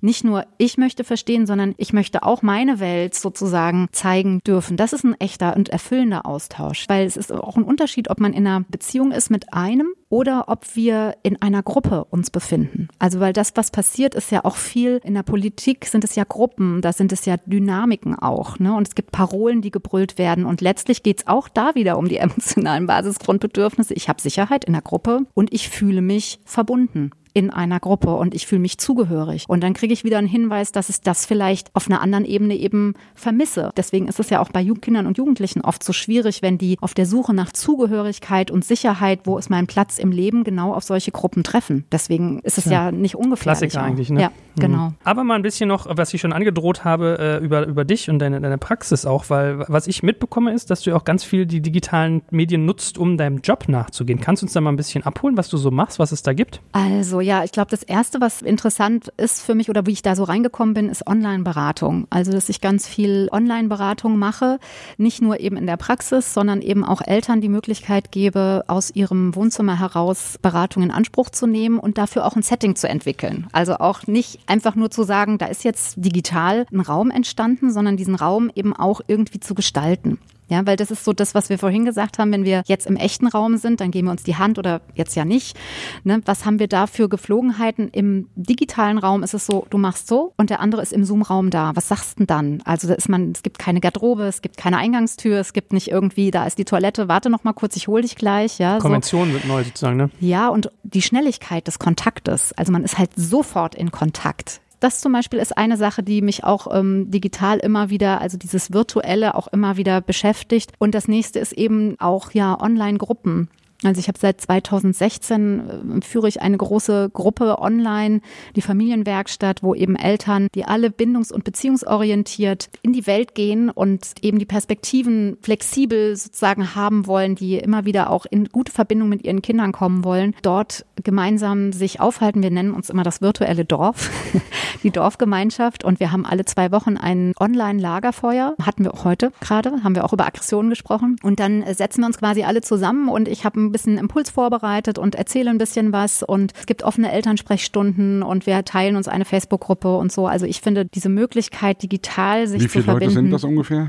Und das sind jetzt im Augenblick sind es so 250. Ja. Wow, Ja. und die sitzen, also, da kann ja gar nicht jeder reden, sitzen die meisten dann Wir hören sind auch nicht immer alle live dabei. Es ist also, dass wir es vormittags und oder abends machen. Ja, also ich versuche immer auch mal abends was zu finden, aber bei Einschlafbegleitung, die Eltern, die Einschlafbegleitung machen, sagen, machen lieber vormittags und die anderen sagen so, vormittags muss ich arbeiten. Also ich habe noch nie erlebt, dass jetzt ähm, alle online sind. Das ist ähm, sehr selten, aber dadurch, dass wir das aufzeichnen und dass es natürlich dann auch abrufbar ist, muss man auch nicht live dabei sein. Und es ist auch schön zu erfahren, dass man eben auch nicht live eine eigene Situation, eine eigene Frage stellen muss, sondern ganz viel profitiert davon das andere. Ne? Du hörst ja auch den Podcast so, also das heißt, ähm, ne, den Familienrat-Podcast, das heißt, da hat man immer auch die Möglichkeit von zu profitieren, ohne dass man jetzt selbst auch seine Konstellation in dieser Detailliertheit dann auch vorgestellt hat. Ja, vor allem manchmal lernt man ja Sachen, also in Situation A, was man bei sich Mhm. selbst auf Situation C anwendet. Also was gar Ja, nicht, hat genau. vielleicht gar nichts mit Einschlafen zu tun, Ja. sondern denkt, ach, das gleiche Problem mit dem Autofahren oder so. ja, genau, genau. Es hat dann, man, man abstrahiert das auf andere Situationen. Ja. Was ich ja als Beobachtung gemacht habe, ich habe mir auch schon mal so Paartherapie angehört Mhm. oder angeguckt, weil ich habe einen Freund, dessen Frau ist Paartherapeutin und die hat was Interessantes zu mir gesagt. Die meinte, ja,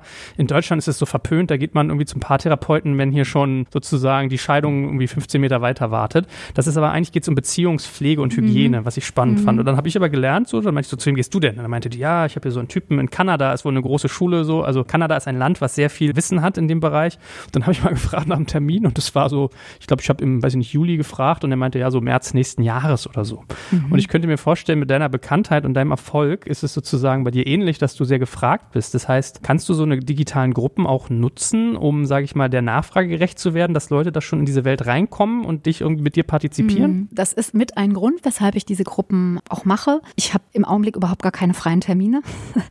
Und es dauert auch, bis ich wieder Lücken habe. Und natürlich glaube ich auch im Augenblick, dass Gruppe ganz wichtig ist, auch wirklich wegen Verbindung und auch eben, um nicht nur mit seinen eigenen Themen und um in seinem Kosmos zu kreisen. Und das, was ich jetzt ganz neu gemacht habe, ich weiß gar nicht, ob du das gesehen hast, das ist auch was für mich sehr faszinierendes, weil ich habe ein sechs Wochen Programm entwickelt, was du online buchen kannst, jetzt mittlerweile online buchen kannst. Ich habe das live aufgenommen von Mitte Juni bis August, sechs Wochen jeden Morgen live eine Session in einem geschützten Mitgliederbereich mit einem 260 Seiten dicken Coaching-Buch, wo du eigene Reflexionen hast, wo du Dinge aufschreiben kannst für dich, wo du Übungen hast, wo es wirklich darum geht, eben von der Erziehung hin zur Beziehung zu kommen. Und da ist ganz viel auch mit dabei, gibt's Hördateien, also äh, Meditationen, Hypnose, Affirmationen. Also wir arbeiten da wirklich mit allen Ebenen.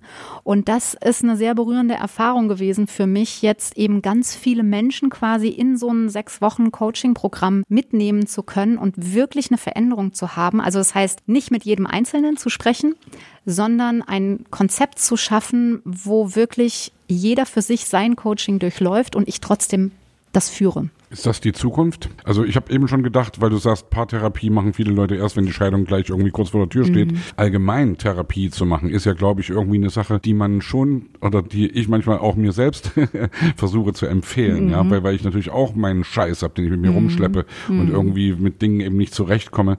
Und ich kenne viele Leute, die Therapie gemacht haben und die das Problem natürlich, dass wirklich die Plätze so rar sind, ist ja echt ein Problem. Na, du, und deswegen die Frage, finden, ne? man muss überhaupt erstmal jemanden finden, mhm. glaube ich, ja weil wirklich viele Leute das, glaube ich, machen wollen oder machen mhm. würden, wenn es denn so einfach wäre. Und ich höre auch von vielen Leuten, die mir sagen, ja, ich habe jetzt mal nachgefragt und irgendwie Wartezeit irgendwie mhm. ein Dreivierteljahr oder ein Jahr mhm. oder noch länger. Deswegen meine Frage, ist das, was du da gerade machst, ist das eben auch ein bisschen die Zukunft oder kann das die Zukunft mhm. sein oder ist das am Ende nicht vielleicht dann doch eben nicht persönlich und irgendwie ja. äh, mit einem Abstand, der irgendwie am Ende nicht so viel bringt wie eine wirkliche ein Gespräch. Also ja? ich glaube, dass das eine das andere nicht ausschließt und es ist ist eben so, dass im Augenblick, wenn Menschen mich anfragen und sagen, Mensch, du hast gar keine Termine, wann können wir uns denn wieder einbuchen, dann sage ich, bitte macht erst das Online-Programm und bei Modul 4, also in der Woche 5, meldet euch bitte bei mir. Und dann, wenn ihr dann noch Bedarf habt, dann können wir gerne auch okay. in direkten Kontakt gehen, ja. weil ich glaube schon auch, dass der direkte Kontakt natürlich auch nochmal andere Qualitäten auch ähm, abbilden kann. Nur ähm, für mich ist es natürlich so, dass es bestimmte Grundlagen gibt. Also alles das, was wir heute besprochen haben, sind ja Teile von Grundlagen. Also wie wir auf Menschen blicken, wie Perspektivwechsel, wie Regulation stattfindet, wie Menschen, große und kleine Menschen funktionieren. Und dafür ist dieses Grundlagenprogramm erstmal einfach super, weil dann können wir ganz, ganz anders einsteigen auf den ähm, wie, wie persönlichen Situationen schon? Wie, wie lange ist das schon online? Also wie das lange kann man das buchen? Seit Juni kann man das jetzt buchen. Und hast du jetzt schon Erfahrung gemacht, dass sich dann Leute wirklich bei Modul 4 gemeldet haben? Oder wie, du weißt ja, wie viele Leute das buchen sozusagen. Ja. Und äh, weißt du schon, wie viele Leute dann wirklich von denen, die es gebucht haben, sich dann am Ende doch noch melden? Also ich habe glaube ich, jetzt zwei, die sich gemeldet haben. Von wie vielen? Also, also prozentual? Es haben 300 teilgenommen, jetzt ah, ja, live. Okay, ja. Okay. Und es kommen täglich mehr mit dazu. Und es ist tatsächlich ehrlich gesagt so, dass die Leute auch Termine machen und sie dann wieder absagen. Ah, ja. ja weil, ah, und das finde ich halt so toll. Ja, weil. Also das heißt, äh, es greift doch sozusagen. Es greift auf jeden Fall, weil du bekommst Wissen und du hast eine Arbeit mit dir selbst und du bist ja mit in Anleitung. Also es ist natürlich etwas, wo du auch abstrahieren musst. Und natürlich gibt es auch so Konstellationen, die so verquickt sind, so kompliziert sind, wo es gut ist, wenn du jemanden zum Sortieren hast. Aber ich bin ja auch niemand, der deine Probleme löst, sondern ich bin jemand, der sortiert mit dir, worum geht's gerade, wo willst du hin, wo können wir den Fokus auf dich richten und ich ja. bin ja Begleiterin. Also Beraterin heißt für mich, ich begleite bei eigenen Prozessen. Und das kann natürlich auch nach so einem Programm noch hilfreich sein, nochmal was zu vertiefen und zu sagen, lass uns da nochmal genauer hingucken und ganz gezielt vielleicht auch eine Affirmation suchen oder auch eine Hypnose machen oder eben auch eine Meditation machen, um was aufzulösen, um eine Blockade aufzulösen. Mhm. mhm. Ja. Darf ich mal ganz unromantisch fragen, was sowas kostet, wenn, wenn du so ein Online-Ding buchst? Ja, also es kostet so viel wie, ähm, wie eine Doppelstunde bei mir. Ah, ja. Also das finde ich dann schon, wenn du eine Doppelstunde bei mir buchst, ja, dann, also deswegen sage ich, kann ich das auch ganz selbstbewusst verkaufen, mhm. weil ich denke, bevor du jetzt eine Doppelstunde bei mir investierst und wir fangen bei A an, mhm. mach doch erst mal sechs Wochen mit 36 Videos von mir, mit einem dicken Buch, ja, mit eigenen Übungen. Und ich glaube, dass es eben, es ist halt viel, viel mehr als nur, wir reden kurz mal über Erziehung und ich erkläre dir was, sondern es ist wirklich ein vollumfängliches, ich verstehe mich, also das heißt ja Kinder besser verstehen und Kinder besser verstehen heißt auch immer, ich verstehe mich besser. Das heißt, es gibt ein ganzes Modul, was sich nur mit dir beschäftigt. Wo kommen deine Glaubensmuster her? Wo kommen diese Überzeugungen her? Wo kommt deine Ärger her? Wo kommt dein, deine Wut her? Wo kommen diese Impulse her, die ich habe? Ja, ähm, hat auch mit jetzt wird es ein bisschen pathetisch, aber es ist etwas im, im, in der Arbeit mit sich selbst, was ich für unabdingbar halte, dass wir auch gucken, wo liegt eine Unverzeihlichkeit jemand anderem? Also wo kann ich vergeben? Wo kann ich loslassen, ja, von Altem loszulassen, um wieder im Hier und Jetzt und das eben nicht mit Sigmund Freud, wo ich ewig in der Analyse hänge, ja, ja, Und, und in die Vergangenheit gucke und sage, alles war schlecht und, und so. Das kann auch ein sinnvoller Aspekt sein. Nur worum es mir geht, ist, wir leben heute im Hier und Jetzt. Und es gibt Dinge, die in der Vergangenheit passiert sind, die uns es oft nicht ermöglichen, mit einer Offenheit, mit einer Freude, mit einer Leichtigkeit in die Welt zu gehen. Und das ist dann der Anlass, um nochmal zu gucken, gibt es etwas, wo ich noch was loslassen kann? Ja, und deswegen ist es ein sehr viel umfassender als eben nur ein Erziehungsprogramm. Ja, ich meine, bei mir ist ja immer so, ich sitze ja jedes Mal hier mit Künstlern und versuche dann immer rauszukriegen, was ist so euer Geschäftsmodell, weil am Ende des Tages, ich betrachte die auch ein Stück weit als Unternehmer, ja. Wir sagen ja, Kunst trifft digital und ich bin der Digitalpart und der Unternehmerpart und das ist ja für dich auch eine coole Gelegenheit und eine coole Möglichkeit, glaube ich, dein Wissen irgendwie zu skalieren, weil ich finde, das machst du schon sehr stringent, dass du für ein Konzept stehst, zu dem berätst du einerseits sozusagen mhm. wirklich mit deiner Zeit, du tauschst mhm. also Zeit gegen Geld, du hast Bücher, du hast einen Podcast, hast und dann hast du halt so einen Kurs, wo man natürlich irgendwie viel, viel mhm. mehr Leute reinjagen kann. Mhm. Funktioniert das denn für dich wirtschaftlich gut? Das war jetzt das erste Jahr. Ja, es ist immer ein bisschen die Frage, was ist wirtschaftlich gut? Ich glaube, wenn man, da bin ich vielleicht dann anders als andere Unternehmer, die immer erstmal gucken, was kommt hinten raus. So, für mich ist es was anderes. Also ich habe eine Idee und dann habe ich erstmal Lust, das zu machen. Und das ist in diesem Jahr wirtschaftlich nicht das, was äh, vielleicht wo ein Unternehmer sagen würde, wow, irgendwie.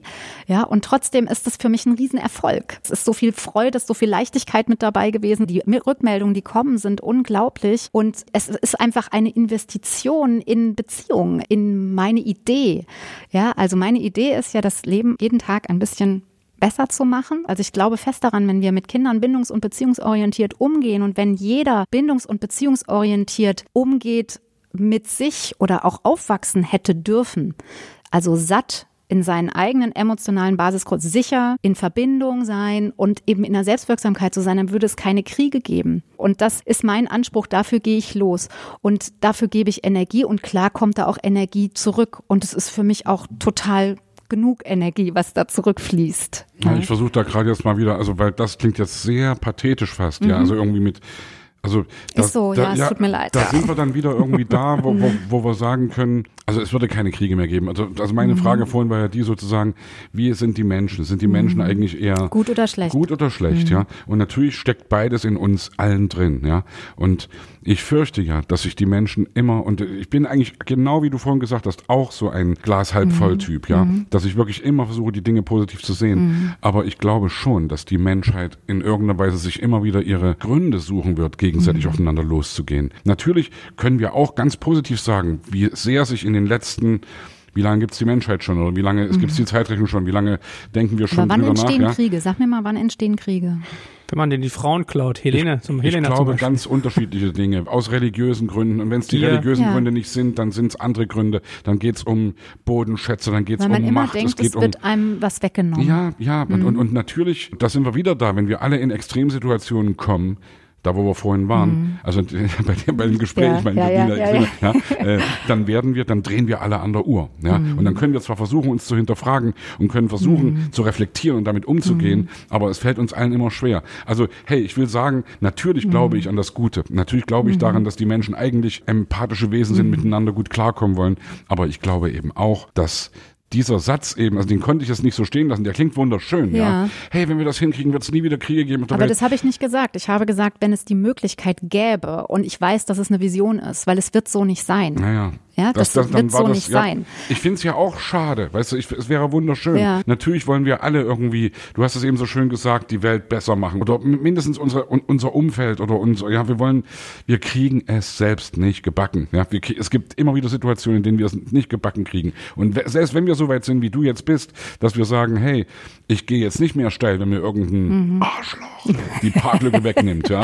Naja, dann, dann, äh, ja. Also ich, ich, ich merke das ja an mir selbst und wir können uns mhm. alle hinterfragen, wir können alle theoretisch sagen, ach, wir sind so empathische Wesen und wir wollen so gern, dass alles schön um uns ist. Wir kriegen Aber nicht empathisch gebacken. heißt nicht, dass alles schön um uns ist, sondern Oder dass, empathisch dass wir heißt friedlich, dass wir, dass wir Genau, Respekt dass wir- miteinander umgehen. Genau, ja. dass wir Strategien haben, es nicht über Gewalt zu lösen. Ja. Und für mich ist einfach, und da werde ich auch, ich verstehe das total, dass du sagst, pathetisch und alles unrealistisch. Ich glaube, wir brauchen Visionen. Ich um, liebe das ja, wenn du das sagst. Ja, ich wollte da nur kurz reingrätschen. Ich wollte Darfst nur du auch, irgendwie, ja. Ich will also, nur noch mal, ich will nur noch mal sagen, es geht um eine Energie, die wir auch in die Welt bringen und es geht darum, den Kampf rauszunehmen, weil wir leben in einer Welt, wo habt ihr, ihr habt es ja gesagt, ne, dass alle aggressiv sind und dass da überall Kampf herrscht, ne? Und ich glaube, wir können immer auch gucken, was geben wir dafür auch rein in die Welt und diese Idee zu haben, den Kampf rauszunehmen, loszulassen von alten Dingen, die uns eben und guckt euch an, was sind denn Kriegstreiber? Also natürlich gibt's Themen, die zum Krieg treiben, aber es gibt auch immer Personen, die zum Krieg treiben. Ja. Also ich glaube, es gibt nur eine Sache, ich, also worauf wir uns, glaube ich, einigen können, ist, dass es eine Vision ist, die wertvoll zu verfolgen ist, weil es geht jedem Menschen besser, wenn man das so liebt, wie du gesagt hast. Ich glaube, es gibt dieses Phänomen namens Kapitalismus, der kann uns dann nochmal dazwischen grätschen, weil ganz viele Kriege gehen halt um Geld so, das kann man, aber vielleicht ist es auch erziehungs- oder beziehungsorientiert. Und ich finde ja irgendwie toll, wenn man sagt, ich bin Unternehmer, meine Vision ist, es den Leuten besser gehen zu lassen, indem man ihnen sozusagen das beilegt.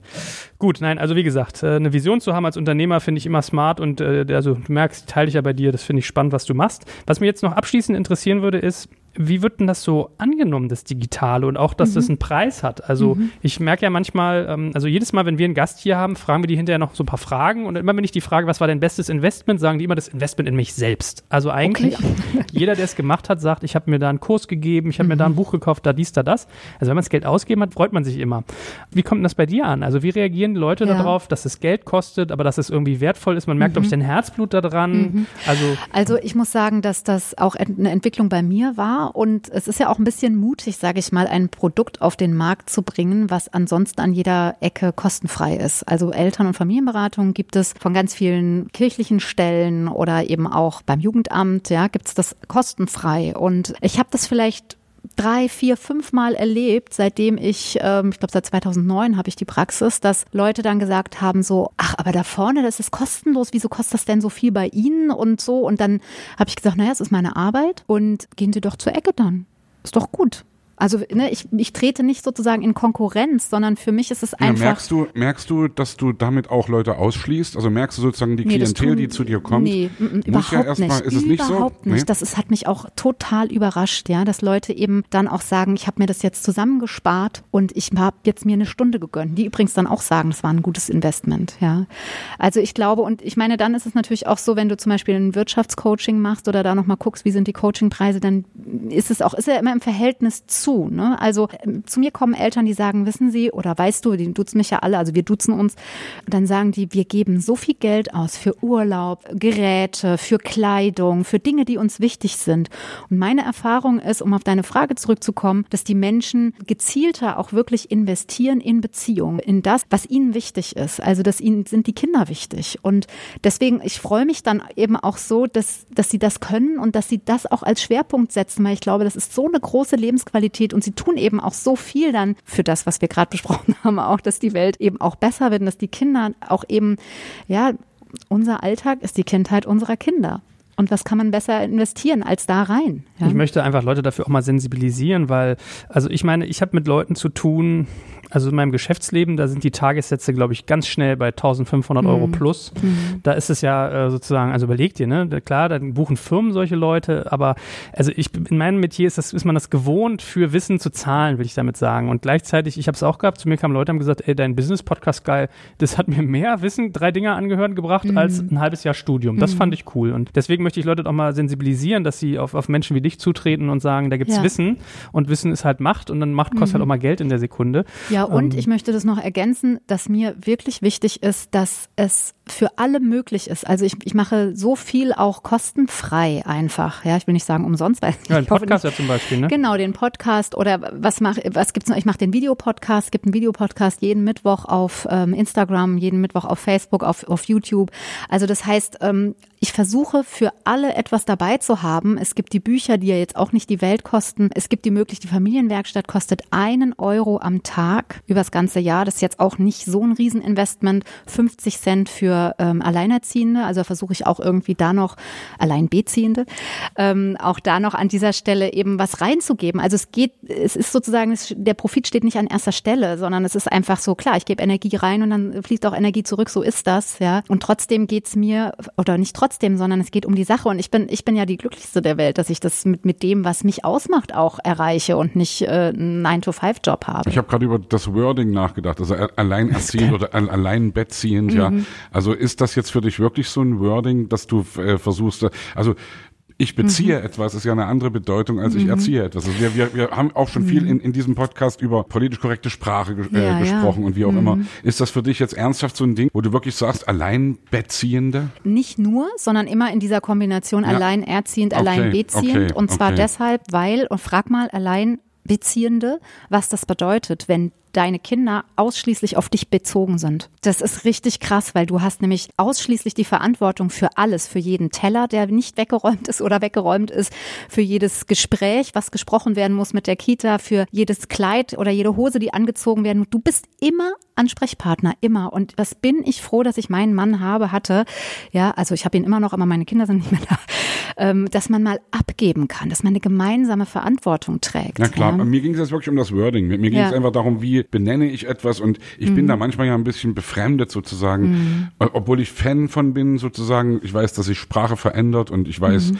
dass wir heute verschiedene Worte nicht mehr gebrauchen und das ist alles gut ich und bin richtig auch Fan so, von Sprache. Also ja. es ist auch ja in dem Buch auch drin, ne? achtsame Sprache. Ja. Insofern finde ich das auch ähm, wichtig und richtig, dass du das ansprichst. Ich glaube, auch da ist immer wieder die Frage, welchen Fokus hat man. Ne? Mhm. Und ich finde es auch spannend, sich über Sprache auszudrücken, weil wir benutzen Worte und für dich hat es einen anderen Fokus gehabt als für mich, ne? weil du hattest beziehend kann man ja auch sozusagen auf die Bezüge, ne, genau. auf die finanziellen Bezüge beziehen. Habe ich auch gerade, das klingt ne? ein bisschen nach Hartz IV, ja. ja. genau, das meine ich gar nicht, sondern ich spreche natür natürlich in Anführungsstrichen von Beziehung. Ja, also das heißt, die Frauen, die Männer, mit denen ich darüber spreche, die wissen ganz genau, was ich dann meine. Aber genau. natürlich hast du recht, ja. Meine letzte Frage an dich, ähm, auch aus persönlicher Neugierde heraus, wenn jetzt Menschen dir zuhören, die auch ein Wissen haben, was sie teilen können und sagen, oh toll, ich würde auch gerne solche Kurse machen, mhm. wie finden dich denn deine, in Anführungsstrichen, Kunden, die Eltern, die über Kurse und sozusagen die Inhalte mit dir zusammenarbeiten? Wie machst du Marketing quasi für dich? Katja Saalfrank googeln und ja. zack, bist du da. Ich glaube, ehrlich gesagt, so ist es, ja. ja. Also ich habe halt die Praxis, da kann man viel, es gibt tatsächlich viele Mund-zu-Mund-Propaganda, was natürlich auch in dem Netz dann auch äh, ein Selbstläufer ist, ja. Also ich, ich habe eine äh, Website äh, www.katjasaalfrank.de, da findet man eigentlich alles, ist völlig veraltet. Ich habe irgendwie noch nicht die Zeit gefunden, das neu zu machen und schick und so weiter. Aber Find da die Guten nie, kann ich dich beruhigen. Äh, ja, nein, aber es ist geguckt, also ich wollte gerade sagen, guck's dir an, aber es ist wirklich so, es ist sehr, sehr viel Inhalt dort und ich höre immer unterschiedliches. Manche sagen, es ist toll, sich mal einzulesen, da stehen auch kleine Filme drauf und so weiter. Und du wirst von da aus auch letztlich in alles weitergeleitet. Ich mache ja auch viel Ausbildung. Das ist etwas, was mir wirklich sehr auch am Herzen liegt, Eltern und Familienberater auszubilden, die eben bindungs- und beziehungsorientiert arbeiten, weil es eben so viele auch noch gibt, die immer noch aufs Verhalten gucken und dann suchen, wie kann man jetzt das Kind äh, zu einem bestimmten Verhalten bringen und bindungs- und beziehungsorientiert ist schon nochmal anders. Ja. Also deswegen gerne googeln. Gut. Facebook und Instagram bin ich auch. Oder andere Suchmaschinen benutzen, liebe Freundinnen und liebe Freunde.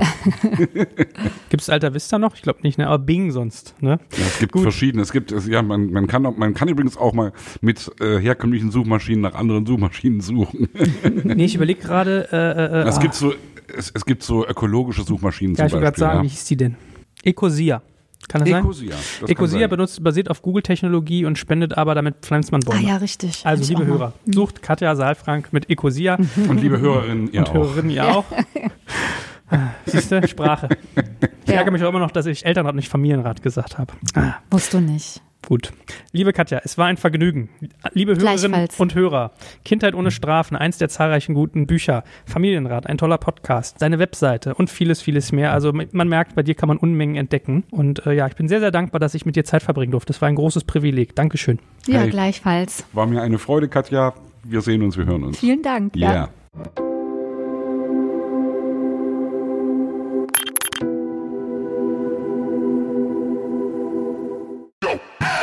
Jetzt kommt ein kleiner Werbespot. Aufgepasst! Wusstest du, dass HR-Teams heutzutage mit mehr Aufgaben denn je konfrontiert sind? In der aktuellen Studie HR Trends, die Zukunft der Personalarbeit 2024 von Sage, wurden HR-Teams aus sieben verschiedenen Ländern und über 20 Branchen befragt, um top aktuelle Insights in der Entwicklung des Personalwesens zu geben. Sage entwickelt HR-Tools und Software für dein Unternehmen, um Lohnabrechnungen, Personalmanagement, Buchhaltung und mehr zu vereinfachen. So, und die Studie von Sage zeigt unter anderem, dass ganze 91% der HR-Teams angeben, dass ihre Arbeit Arbeitsbelastung im letzten Jahr zugenommen hat, aber gleichzeitig glauben 79 Prozent der Befragten, dass Automatisierung ihre Prozesse zukünftig verbessern und Zeit sparen kann. Ebenfalls spielt auch KI eine große Rolle. Derzeit nutzen etwa ein Drittel bereits Chatbots wie ChatGPT in ihren Prozessen und circa drei Viertel der PersonalleiterInnen sind sich bereits sicher, dass KI die Arbeitsweise im HR revolutionieren wird. Du merkst, die Studie ist vollgepackt mit Statistiken, überraschenden Erkenntnissen und Tipps für HR-Führungskräfte, die vorankommen wollen und zeigt eine Momentaufnahme der sich stetig wandelnden Rolle von HR heute. Am besten schaust du dir die Studie HR-Trends, die Zukunft der Personalarbeit 2024 selbst an. Unter digitalkompakt.de slash Sage, S-A-G-E, kannst du sie dir komplett kostenlos herunterladen. Und wie immer findest du alle Infos auch auf unserer Sponsorenseite unter digitalkompakt.de slash Sponsoren. Werbung Ende.